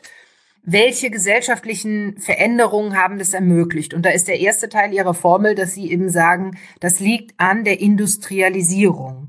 Und das ist vielleicht etwas, was erklärungsbedürftig ist. Natürlich.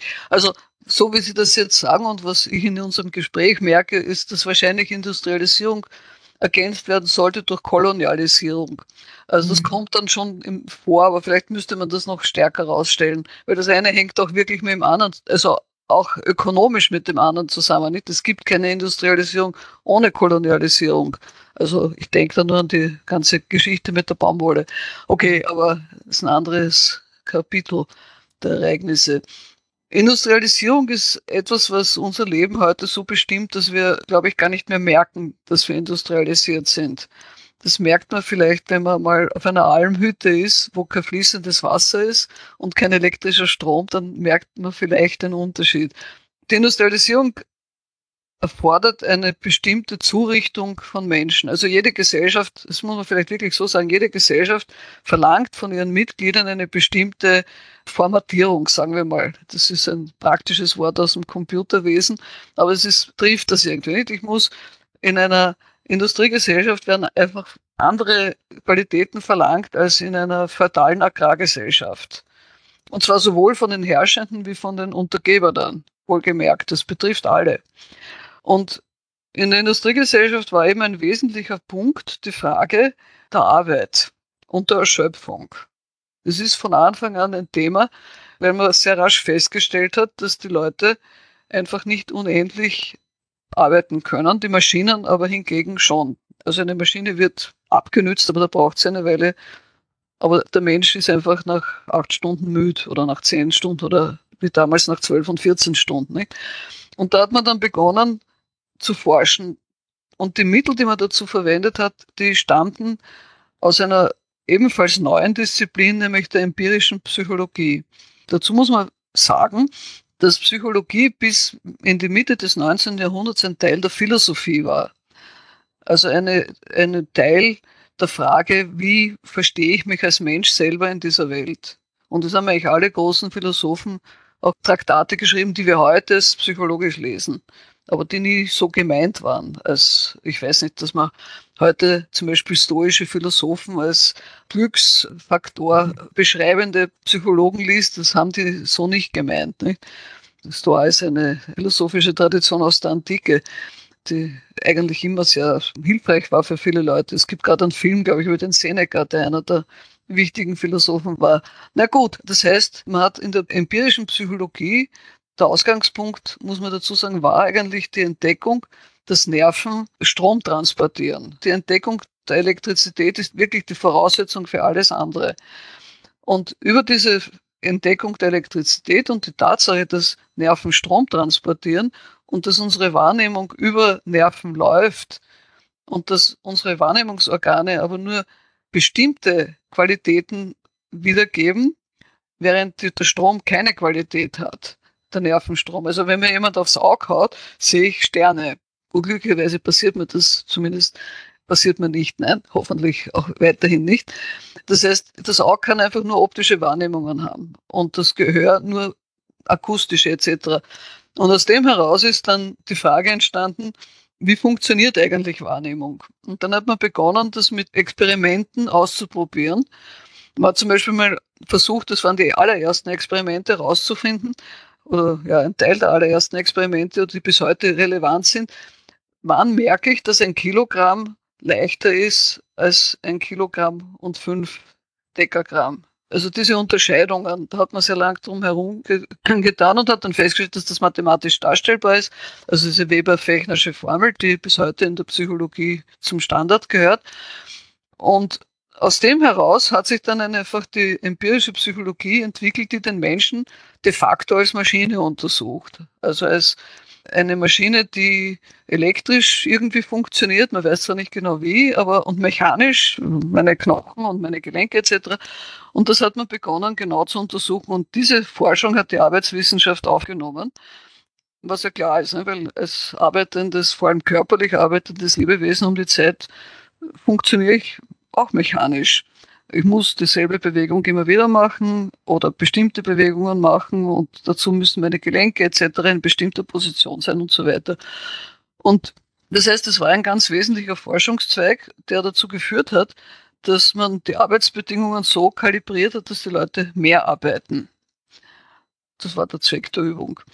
Das andere war aber, dass die alten Unterhaltungen, eben so dörfliche Feste mit Saufereien, Raufereien, Tanzereien, wo die Leute dann, wenn am Sonntag das Fest aus war, am Montag auch noch flach gelegen sind, daher der blaue Montag, dass das für einen Industrieprozess, wo aus prozessbedingten, aber auch geldbedingten Gründen zum Beispiel Maschinen nicht stillstehen dürfen, war das völlig ungeeignet, weil die Maschine dann bestimmt, was zu passieren hat. Also musste man andere Unterhaltungsmöglichkeiten finden oder beziehungsweise die haben sich im Verlauf dieser Entwicklung von selbst ergeben, nämlich vor allem das, das Kino. Also die ganzen optischen Unterhaltungsmaschinen, die laufen dann aber interessanterweise unter dem Titel Zerstreuung. Also man sagt dann nicht mehr Erholung, mhm. sondern man sagt Zerstreuung. Und sagt auch niemand, man geht zur Erholung ins Kino. Na, vielleicht ab und zu, aber im Wesentlichen geht man hin, um sich zu zerstreuen, nachdem man sich bei der Arbeit angespannt hat und aufmerksam war. Und damit passiert dann auch, und das ist eine relativ komplexe Entwicklung eigentlich, dass plötzlich erstens überhaupt Aufmerksamkeit erforscht wird, weil das war bis dahin kein Thema. Es wussten zwar alle, dass man nicht gleichzeitig zwei Sachen aufmerksam machen kann, weil die Aufmerksamkeit begrenzt ist, aber das war eigentlich im Wesentlichen, damit hat es sich. Und plötzlich wird Aufmerksamkeit erforscht und vor allem gibt es jetzt plötzlich eine Definition, dass Aufmerksamkeit wie eine, eine Linse funktioniert. Also so wie eine, ein Vergrößerungsglas. Und es ist ja tatsächlich so, wenn ich meine Aufmerksamkeit auf etwas richte, wenn ich jetzt hier auf meine Bücherwand schaue, dann wäre ich jetzt zum Beispiel ein Buch über, was weiß ich, keine Ahnung. Ich sehe gerade eins, das hat einen gelb-violetten Umschlag. Dann werde ich dieses Buch fokussieren. Das kann ich zum Beispiel nur mit einer sehr guten Kamera reproduzieren, weil die Kamera nicht meine Nähe, die ich durch meine Wahrnehmung, durch meine Aufmerksamkeit habe, so einfach wiedergeben kann. Außer ich habe eine sehr gute Kamera eben und kann sehr gut fotografieren. Das muss man nämlich dann auch noch können. Also das heißt, Aufmerksamkeit wird als, als, als Art Vergrößerungsglas wahrgenommen und die Zerstreuung, klar, ein, ein Vergrößerungsglas hat, einen Brennpunkt und eine Zerstreuung hat, ist eine gegenteilige optische Metapher. Es werden optische Metaphern zentral für das Selbstverständnis von Menschen. Und das klingt jetzt sehr, sehr theoretisch. De facto war es einfach so, dass die Leute eben in eine Arbeitsmaschine eingespannt wurden einerseits, wo ihre Aufmerksamkeit ausgebeutet wurde. Und dann sind sie zur Unterhaltung, zur Zerstreuung in eine andere Maschine gegangen, nämlich ins Kino. Also ich habe nichts gegen Kino, aber es hat einfach mhm. diese, diesen Aspekt. Und da war, wurde einfach eine Illusion erzeugt mit Hilfe eines Films, das heißt von schnellen bewegten Bildern, die sie aber eigentlich auch zu einem Teil einer Maschine machen, de facto. Nicht? Man wird, wenn man ins Kino geht, muss man Teil der Maschine Kino werden. Und damit muss man aber auch seine Körperlichkeit dem anpassen. Also das kennt jeder, der jemals im Kino war. Nicht? Und über diese Faktoren verändert sich einfach auch die Wahrnehmung sehr stark. Da gibt es jetzt einige Beispiele die man anführen könnte, wie sehr die Wahrnehmung formbar ist, sieht man vielleicht am Beispiel Kino sowieso am besten. Diese ganz alten Filme, die hatten 16 Bilder pro Sekunde. Wenn man das heute jemandem zeigt, kann die Person die Bilder einzeln unterscheiden, weil heutige Filme mindestens das Doppelte haben und Computerspiele, ich glaube, bis 64 Bilder pro Sekunde. Weil unser Auge, also unser Wahrnehmungsapparat, wenn man dieses Wort benutzen darf, ist schon ein sehr technisches, und kommt auch aus der empirischen Psychologie, der kann sozusagen kalibriert werden durch die Umstände. Nicht? Und wenn jetzt aber der gesamte Lebensablauf durch bestimmte Form von Aufmerksamkeitsleistungen kalibriert wird, heißt das, der restliche Körper schließt sich dem auch an. Und dann entsteht Stress. Also das ist vielleicht jetzt als kurz jetzt weil da gibt es noch mehr Faktoren dazu, aber, aber es ist ein, ein wesentlicher Faktor. Und das verändert natürlich die gesamte Gesellschaft und das gesamte Befinden. Jetzt um zum Buddhismus zu kommen, es ist genau diese Zeit, wo die Europäer nach Asien kommen und wo der Buddhismus oder die Buddhismen korrekterweise, weil das ist ja auch eine sehr diverse Tradition, mit europäischen Kolonialsoldaten, Kolonialbeamten, Kolonialkaufleuten in Kontakt kommen. Und umgekehrt aber die Europäer sich auch für diese neue Religion interessieren und wo das zu erforschen beginnt. Das hängt zum guten Teil mit der British East Indian Company zusammen und mit den britischen Kolonien in Indien, aber nicht nur. Aber jedenfalls so wesentlich, dass viele der Texte, die dann von europäischen Gelehrten so ab der ersten Hälfte des 19. Jahrhunderts dann übersetzt werden, weil man ab da nämlich ab 1813 gibt es in Bonn eine Sanskrit-Professur, also eine Professur für die, diese Sprachen, die da wichtig sind.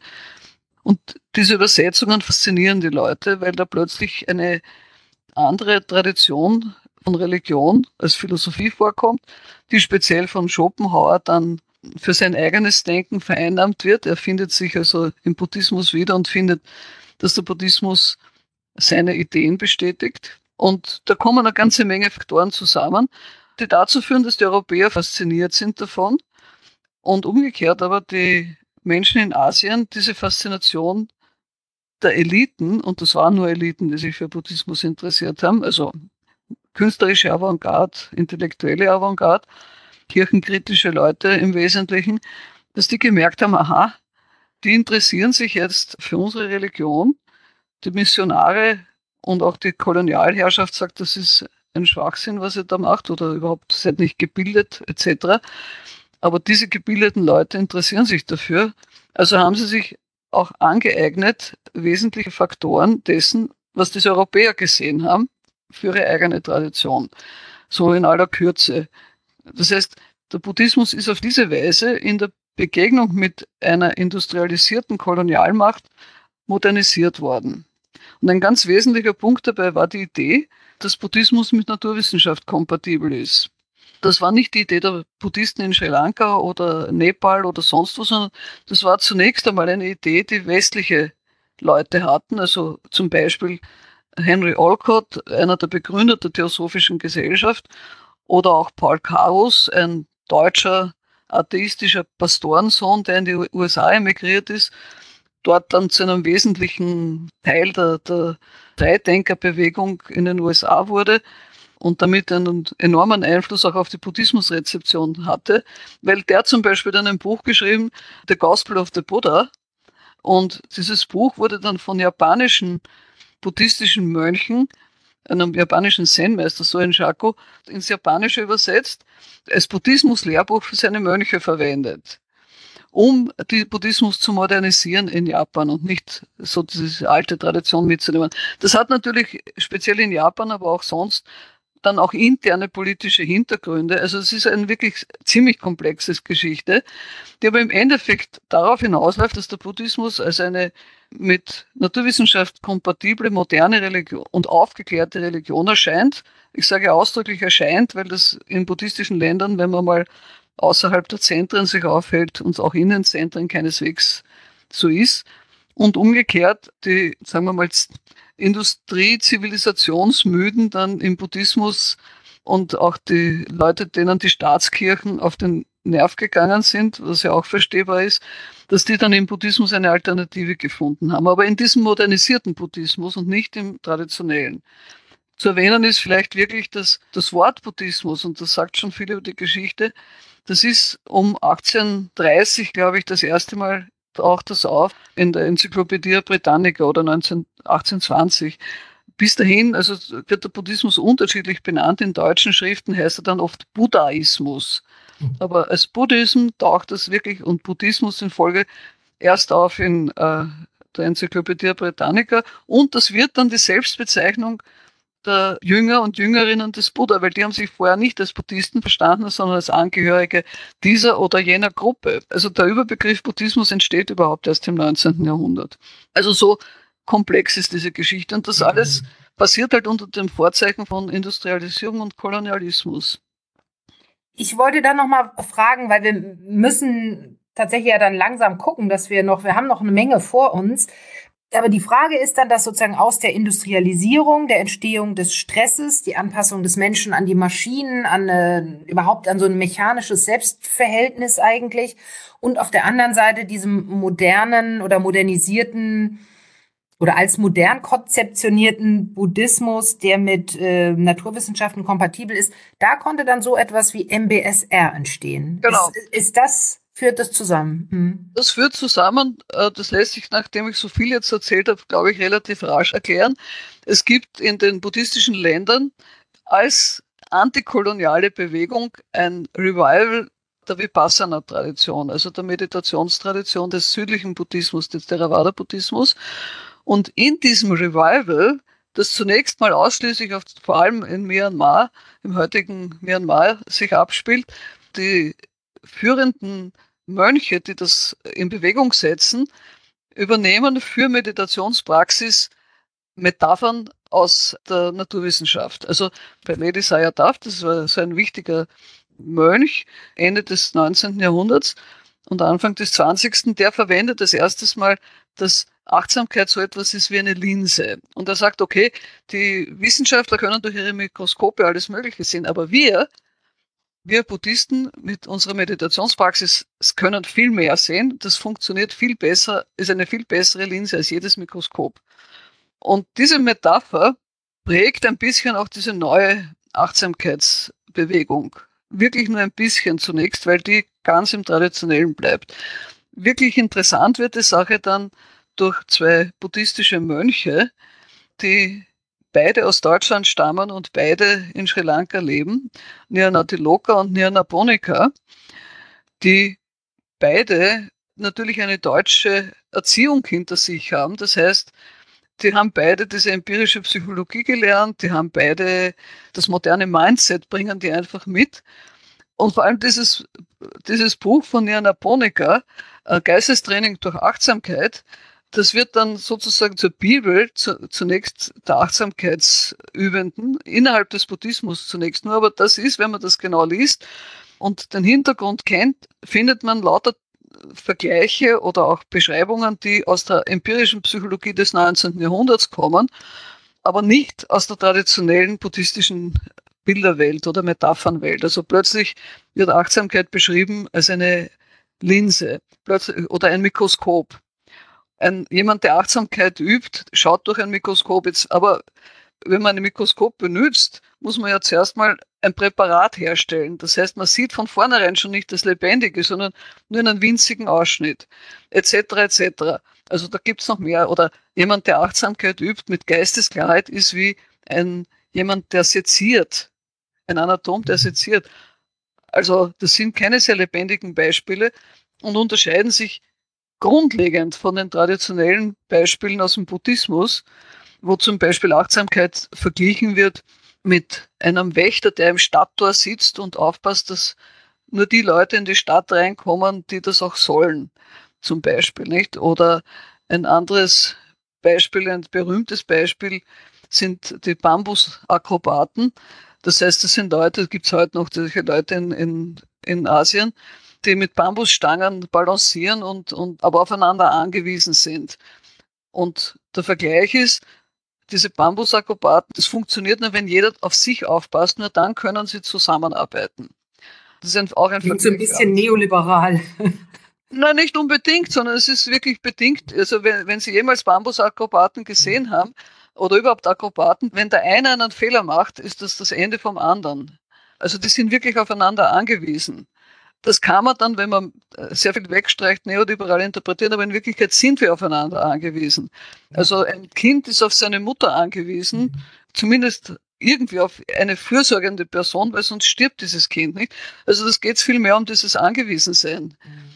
Das ist das Zentrale. Dass man natürlich dann daraus was anderes noch machen kann, setzt eben voraus, dass die Achtsamkeit schon mal einen Kick gekriegt hat. Mhm.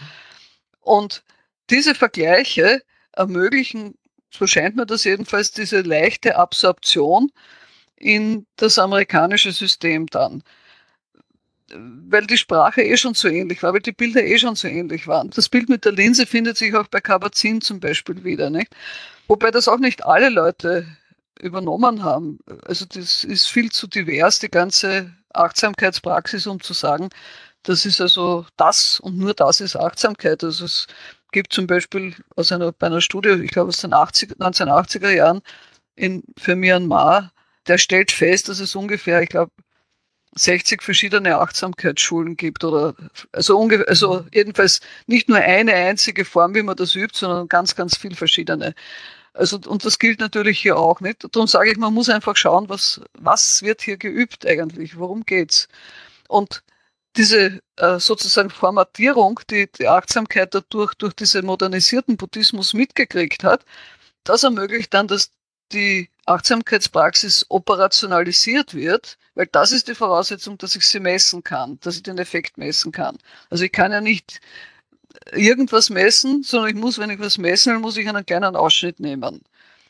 Und bestimmte Faktoren kann ich, muss ich haben, die ich miteinander vergleichen kann. Das heißt, ich muss es zerlegen in Einzelteile und diese Teile dann äh, untersuchen. Und auf dieser Basis ist es dann möglich geworden, Achtsamkeit in ein Forschungssystem hineinzubringen, das seinerseits der Industrie und auch dem Militär verpflichtet ist.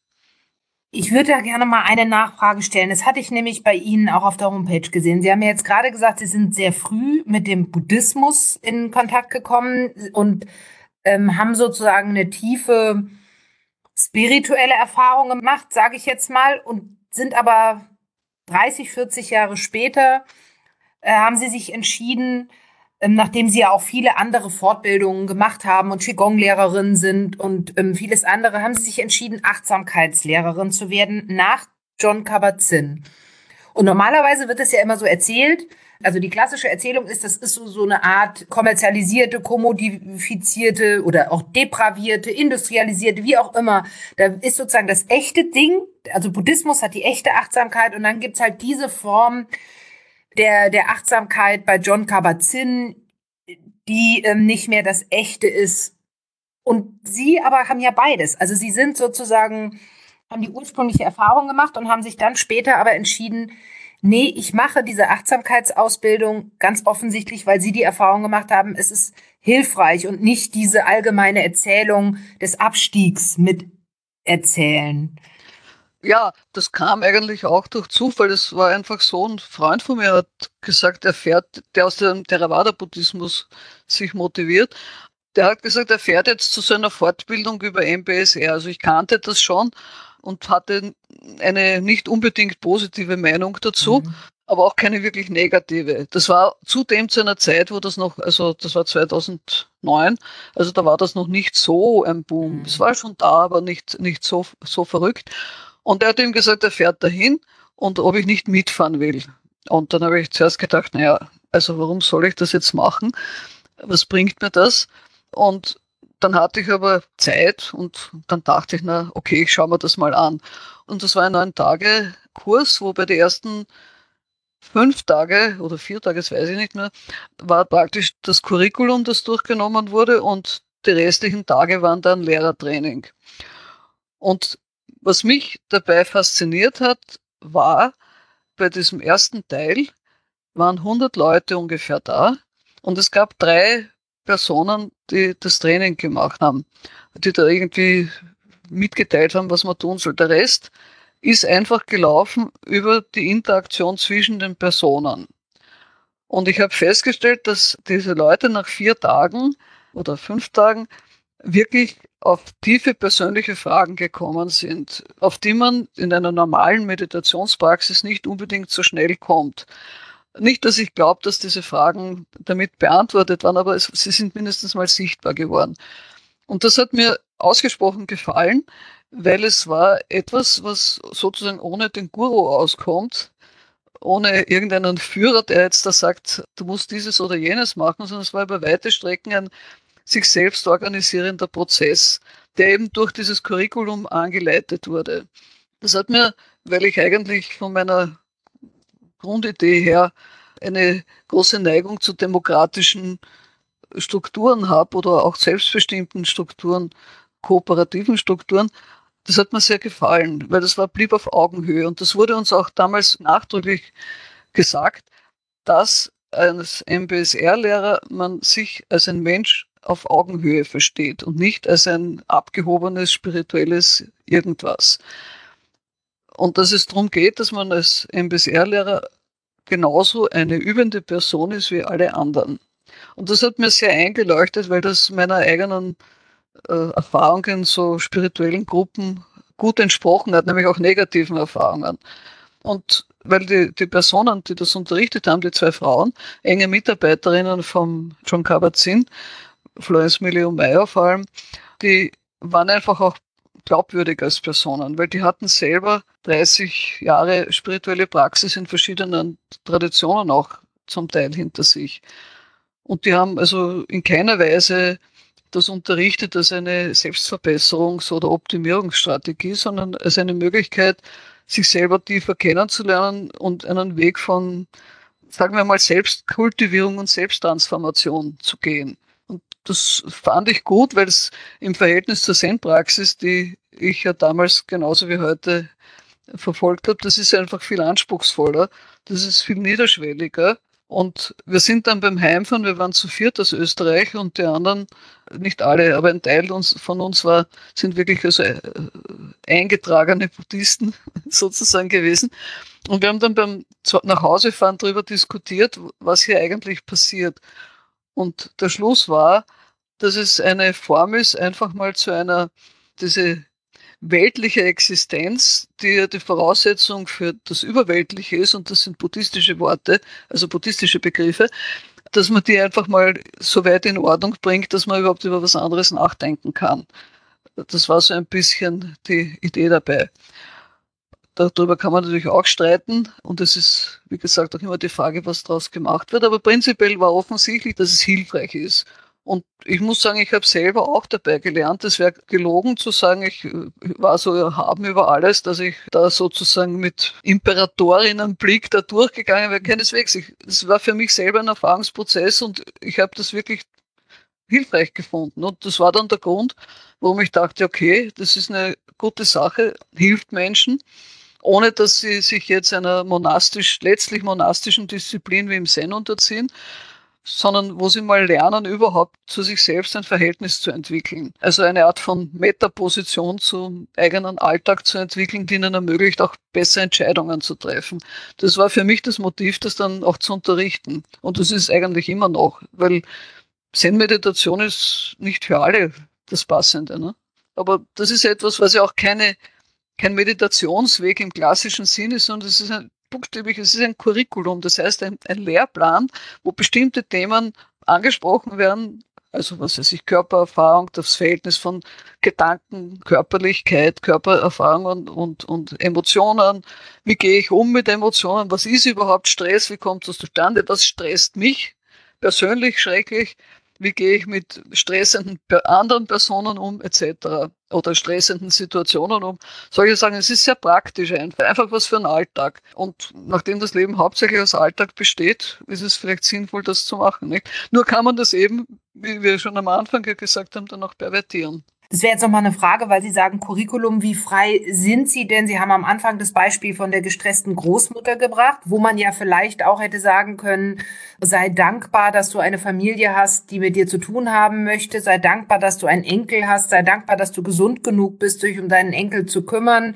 Und die ganzen negativen Gefühle vielleicht oder so, die da in der Situation ja drin gewesen zu sein scheinen ignoriert hätte. Also die Frage an Sie ähm, als MBS-Lehrlehrerin auch, weil ich mich ja kritisch mit dieser Art der Achtsamkeit auch beschäftige, die Frage, wie frei sind Sie, so ein Curriculum zu gestalten und es eben um an diese Anfangskritik von Ron Pörser anzuknüpfen, auch an soziale, politische, ökonomische Gegebenheiten anzupassen. Wenn Sie auf jemanden treffen, der in einer ganz schwierigen Arbeitssituation ist, sagen Sie dem dann einfach, ich helfe dir, dich anzupassen oder hilft man, sich selbst ernst zu nehmen, wie schwierig die Situation ist?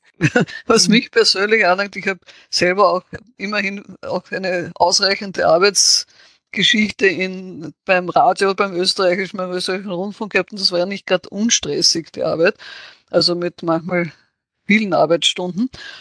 Also ich sage Menschen, die kommen, weil sie einen stressigen Arbeitsplatz oder sehr häufig einen stressigen Chef haben, das ist eigentlich das Häufigere, dass die Chefitäten schrecklich sind, dann muss ich ihnen sagen, okay, ich kann ihnen helfen, dass sie die Situation besser aushalten, aber wenn sie gemobbt werden zum Beispiel, ist es sinnvoller, zur Gewerkschaft zu gehen. Oder überhaupt ist es sinnvoll, die Gewerkschaft zu unterstützen, weil es geht einerseits um sie als Person, dass sie das überleben und das ist wichtig und das ist ein, ein genuines ein genuines Recht zu sagen, ich will überleben.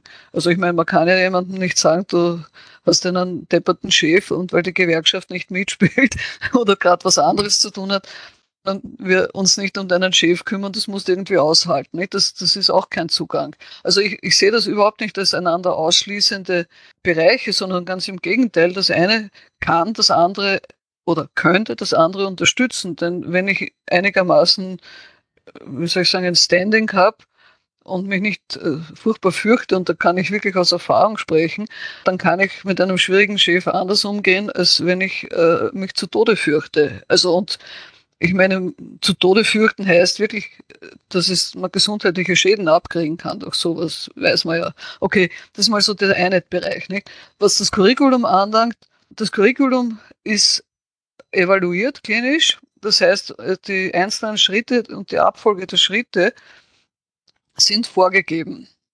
Das heißt, ich fange an, mit dem Curriculum, da gibt es diese berühmte Rosinenübung, die immer sehr lustig ist, mhm. weil erstens bin ich dadurch drauf gekommen, dass es Menschen gibt, die keine Rosinen mögen, was für mich bis dahin vollkommen borgen war, dass das so ist. Zum anderen aber auch, weil, weil man dadurch wirklich mal sich mit was beschäftigt, was normalerweise eine, eine übersehene Angelegenheit ist und einfach lernt, dass es eine Perspektive gibt, die mehr einbezieht als nur das, was augenfällig ist. Okay. Und dann gibt's halt den, den Bodyscan, der mhm. eigentlich immer als sehr angenehm erlebt wird von manchen Leuten als stressig, da muss man halt damit umgehen. Was tue ich mit einer Person, die nicht liegen kann, zum Beispiel, nicht? Okay, dann muss man schauen, was dann passt. Oder, also man muss, man muss einfach sehen, was für Menschen sind da. Und das ist etwas, was man als Lehrer und Lehrerin eigentlich immer machen muss. Ich kann ja egal was ich unterrichte, muss ich, wenn ich wirklich als Lehrerin das genuin machen möchte, dann muss ich mal schauen, was können die überhaupt verstehen und wo, wie, wie sind die drauf. Ja, ich muss, muss schauen, wo sind die zu Hause und dann kann ich schauen, wohin können wir gehen gemeinsam. Nicht? Und das gilt hier genauso. Ich habe bestimmte Übungen, sehr wichtig sind für MBSR, und das ist wirklich eine große Stärke davon, diese themenzentrierten Interaktionsblöcke, die ganz wichtig sind, wo die Leute miteinander über die Übung sprechen, wo ich auch nicht höre, was die in der Übung machen, wo dann manchmal was erzählt wird. Und das ist natürlich tatsächlich, wenn es darum geht, dem Ganzen einen bestimmten Drall zu, in Richtung Neoliberalismus zu, zu geben, dann sind das natürlich die Schaltpunkte. Nicht? An sich ist die Anweisung, dass man als Leitung im Wesentlichen nur Fragen stellt, also keine Bewertungen abgibt. Aber erstens sind natürlich Fragen auch Bewertungen, muss man schon mal sagen, weil ich dadurch ja eine bestimmte Sachen Richtung. Mhm. eine bestimmte Richtung vorgebe. Zum anderen, so ganz jeder Wert kommt man oft auch gar nicht herum dabei. Nicht? Aber im Prinzip sollte man nichts bewerten, was gesagt wird. Und es ist halt dann auch die Atmosphäre, wie man umgeht. Nicht? Bringt man es wirklich zusammen? Also eine Grundregel ist, man soll niemanden Ratschläge geben in der Gruppe weil Ratschläge auch Schläge sind bekanntlich. Ich hatte einmal eine Gruppe, die waren einfach auf einem Kurs drauf, wo ein guter Teil der Leute war einfach darauf aus, die anderen irgendwie niederzumachen. Nicht? Also wenn ich von einer Gruppe von 20 Leuten sechs bis sieben habe, die andere niedermachen, dann ist das nicht mehr ganz einfach. Ich kann das einerseits nicht verhindern, das sind alles erwachsene Menschen, ich kann das nicht verbieten. Also man muss dann irgendwie schauen, wie man das steuert, dass es gut geht. Man kann sich daran erinnern, dass sie keine Ratschläge geben sollen, aber es gibt halt so einen bestimmten Menschentypus, dem ich lieber eigentlich gar nicht begegne, aber der halt auch in diesen Kurs kommt, nicht?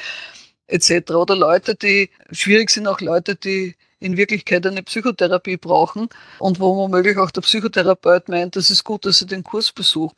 In dieser Interaktion passiert eigentlich dann ganz viel an dem, was tatsächlich die Atmosphäre von einem Kurs ausmacht. Nicht? Mhm. Wie gehe ich mit der Gruppe als Ganzes um? Bringe ich es fertig, eine Atmosphäre zu schaffen, in der diese im Allgemeinen extrem diversen Leute, also ich hatte einmal einen Verfassungsrichter drin und ich habe Leute drin, die seit, ich weiß nicht wann, arbeitslos sind, weil sie Burnout haben, nicht? Also so in dieser Breite und die auch ganz unterschiedliche Ausbildungen haben und Niveaus. Also bringe ich es fertig, dass die als Gruppe einander akzeptieren. Das ist ganz, ganz eine, eine interessante Frage, nicht? ob das gelingt oder nicht. Und an dem entscheidet sich halt dann, was dabei herauskommt bei dem Kurs. Helfen tut alles Mögliche. Also ich glaube, dass auch die Leute, die so in einem eher Optimierer Achtsamkeitskurs dass die auch was profitieren davon. Wahrscheinlich werden die Leute, denen das gar nicht taugt, sowieso dann wegbleiben, nicht? Das ist nämlich auch ein Punkt, dass Leute denen das zu viel ist, aus irgendwelchen Gründen dann nicht kommen.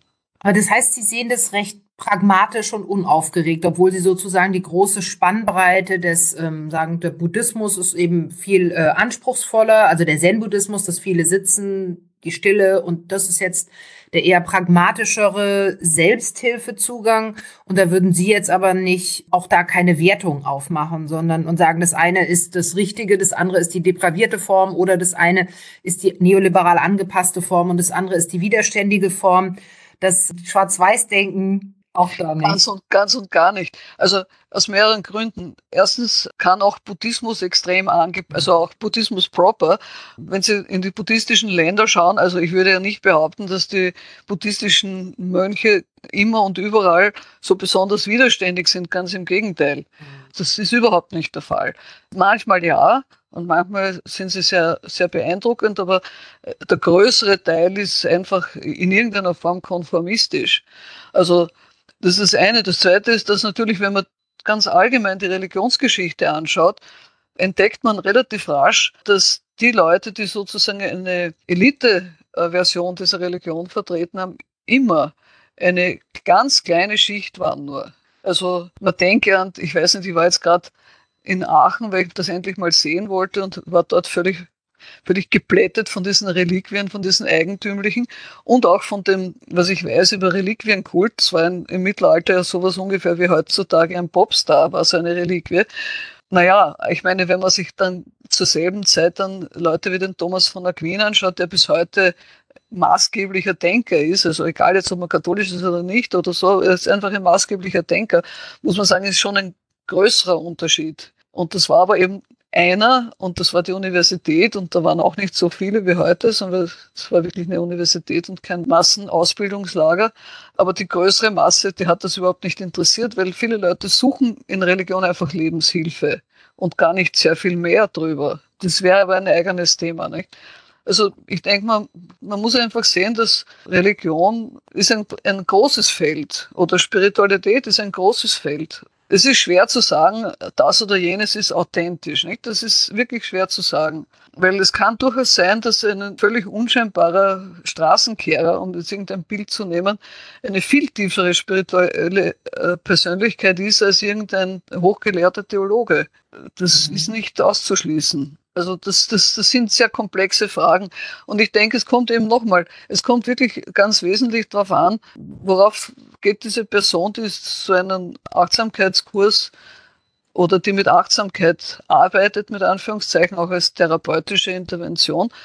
Was ist deren Hintergrund? Was ist die selber als Person? Ist das eine Person, die selber Achtsamkeit dafür benutzt, um sich besser unter Kontrolle zu haben? Das ist ja oft ein Motiv auch, nicht?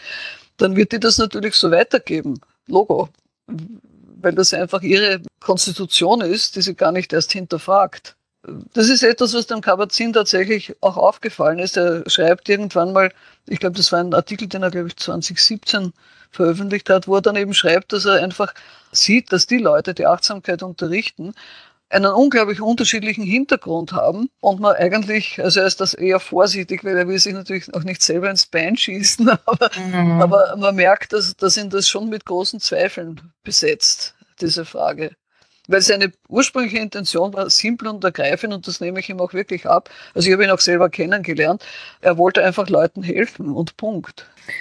Ja, und vor diesem Hintergrund der komplexen Gemengelage von politischen, gesellschaftlichen, ökonomischen Veränderungen wird dann so eine Hilfe auch umgeformt natürlich, natürlich. oder unterschiedlich rezipiert. Ne? Das ist ja auch immer die Sache, was ankommt. Ursprünglich, Frau Barth, hatten wir uns noch verabredet, über die Unterschiede zwischen Sati und Achtsamkeit zu sprechen. Wir sind jetzt aber schon fast zwei Stunden miteinander am Sprechen. Insofern glaube ich, dass wir das nicht mehr schaffen. Ich würde Ihnen aber gerne eine Frage zum Schluss stellen, die vielleicht gar nicht so eine, so eine äh, politische Frage ist, sondern tatsächlich ihre breite Kenntnis anspricht in verschiedenen spirituellen und, und hilfreichen Praktiken, weil ich eben auch diese Mails von Hörerinnen und Hörern kriege, die eben schlechte Erfahrungen mit Achtsamkeit machen. Was würden Sie Menschen raten, die auf der Suche sind nach einer Praxis und die Achtsamkeit jetzt eben nicht einfach als neoliberales Heilmittel, wie es ja auch John Purser mal sagt, benutzen oder auch als Anpassungsstrategie, als Weltreichweitenvergrößerungsstrategie, sagt Hartmut Rosa, einfach ein Funktionsmittel, um noch fitter zu werden. All diese Kritik. Wenn Menschen tatsächlich das alles nicht tun wollen, haben Sie einen Ratschlag für die, wie Menschen einen Weg in eine gute, eine hilfreiche, vielleicht auch eine ethische, darüber haben wir ja auch gar nicht geredet, die Loslösung von Ethik aus dieser Praxis, also den Weg in eine gute, hilfreiche, ethische, damit vielleicht auch widerständige Praxis finden. Ich weiß es nicht. Was würden Sie solchen Menschen raten? Also ich würde sagen, bitte benütze deinen eigenen Verstand und frage dein eigenes Herz. Ich hatte vor einer Weile mal eine Frau, die einen Kurs bei mir besucht hat, die mich dann kontaktiert hat, weil sie irgendwo anders zu einem Achtsamkeitskurs gegangen ist und eigentlich ein schlechtes Gefühl hatte bei dem und weggehen wollte. Und der hat aber verlangt, dass man, wenn man den Kurs verlässt, wobei gezahlt hatte sie eh schon, also sie hätte kein Geld zurückgekriegt, dass man, wenn man den Kurs verlässt, begründen muss, warum man weggeht. Das fand ich eine ziemliche Frechheit. Und ich habe dann gesagt, sie soll ihm schreiben, das geht ihn überhaupt nichts an. Punkt. Also das heißt, es ist dieses sapere Aude, also das ist das kantische Denke selber und lass dich nicht von anderen beeindrucken, die ihre Autorität ausspielen, ist hier genauso wichtig wie sonst auch. Nicht? Und ganz generell würde ich sagen, auf der Suche nach einer spirituellen Praxis, also wie soll ich sagen, ich, ich habe in der Zwischenzeit kapiert, dass nicht jeder das Glück hat, einfach irgendwo auf einem Sitzkissen zu landen und festzustellen, das war's dann, sondern dass das wirklich komplexer ist. Aber ich denke, es gibt ein paar Basisregeln. Das erste ist eben, wenn dir jemand sagt, das, was du siehst, stimmt nicht, dann würde ich da sehr genau hinschauen. Ob das jetzt wirklich so ist oder ob mir da jemand was vormachen möchte. Zu dessen eigener Nutzen. Weil das passiert oft. Manchmal aus böser Absicht, manchmal auch einfach so. Aus eigener Verblendung von dieser anderen Person.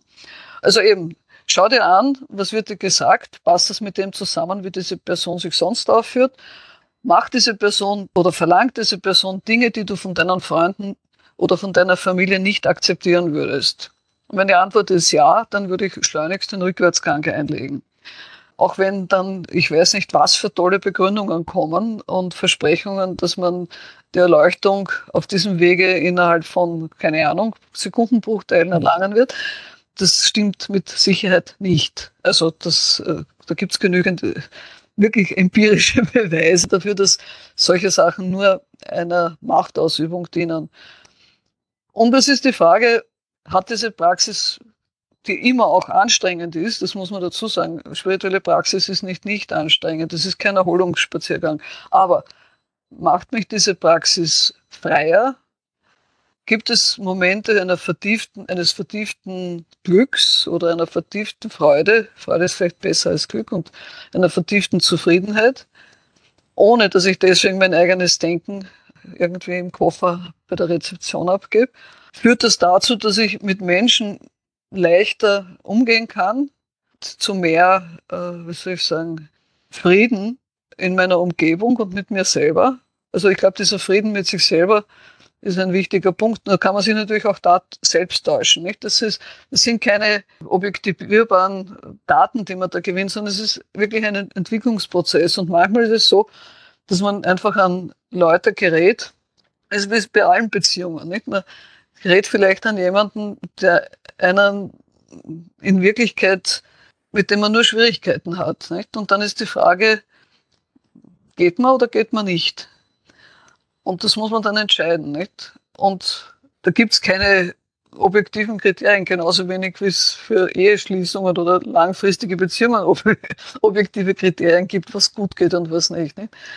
Aber das ist eben der Punkt, es geht wirklich um einen persönlichen und existenziellen Prozess. Und solange man ehrlich ist und gleichzeitig aber auch nicht vergisst, dass man ein Mitglied einer großen Community ist, und damit meine ich nicht nur die Menschen, sondern den ganzen wirklich alles, was lebt und alles, was dazu nötig ist, dass, dass wir leben können. Solange man das nicht vergisst, wird man schon irgendwo einen guten Weg finden für sich. Mehr kann ich dazu auch nicht sagen. Das ist ein schönes Schlusswort auf jeden Fall. Es ging rum wie im Flug, Frau Barz, mit Ihnen. Vielen Dank, dass Sie die Zeit äh, genommen haben, Ihre Gedanken mit mir zu teilen. Gerne, gerne. Es hat mir großen Spaß gemacht. Ich habe auch ein paar neue Ideen entwickelt dabei. Ja, so lernt man dazu. Beim Sprechen. Vielen Dank. So lernt man dazu beim Miteinander sprechen. beim einander zuhören und berühren. Und das ist es, was ich an diesen langen Gesprächen so sehr liebe. Im besten Fall verändern sie einen. Das war Dr. Ursula Barz. Ihre Buchtitel und ihre Webseite findet ihr wie immer in den Show Notes. Da gibt es auch eine E-Mail-Adresse von mir.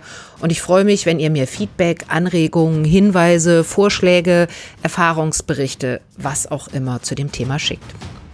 Mit wem ich im Juni sprechen werde, das weiß ich schon wieder nicht ganz genau. Ich würde gerne die Themen verlorene Solidarität, Anpassung an einen krisenhaften Kapitalismus oder vielleicht auch toxische Positivität besprechen, weiß aber noch nicht ganz genau, ob und mit wem das klappen könnte.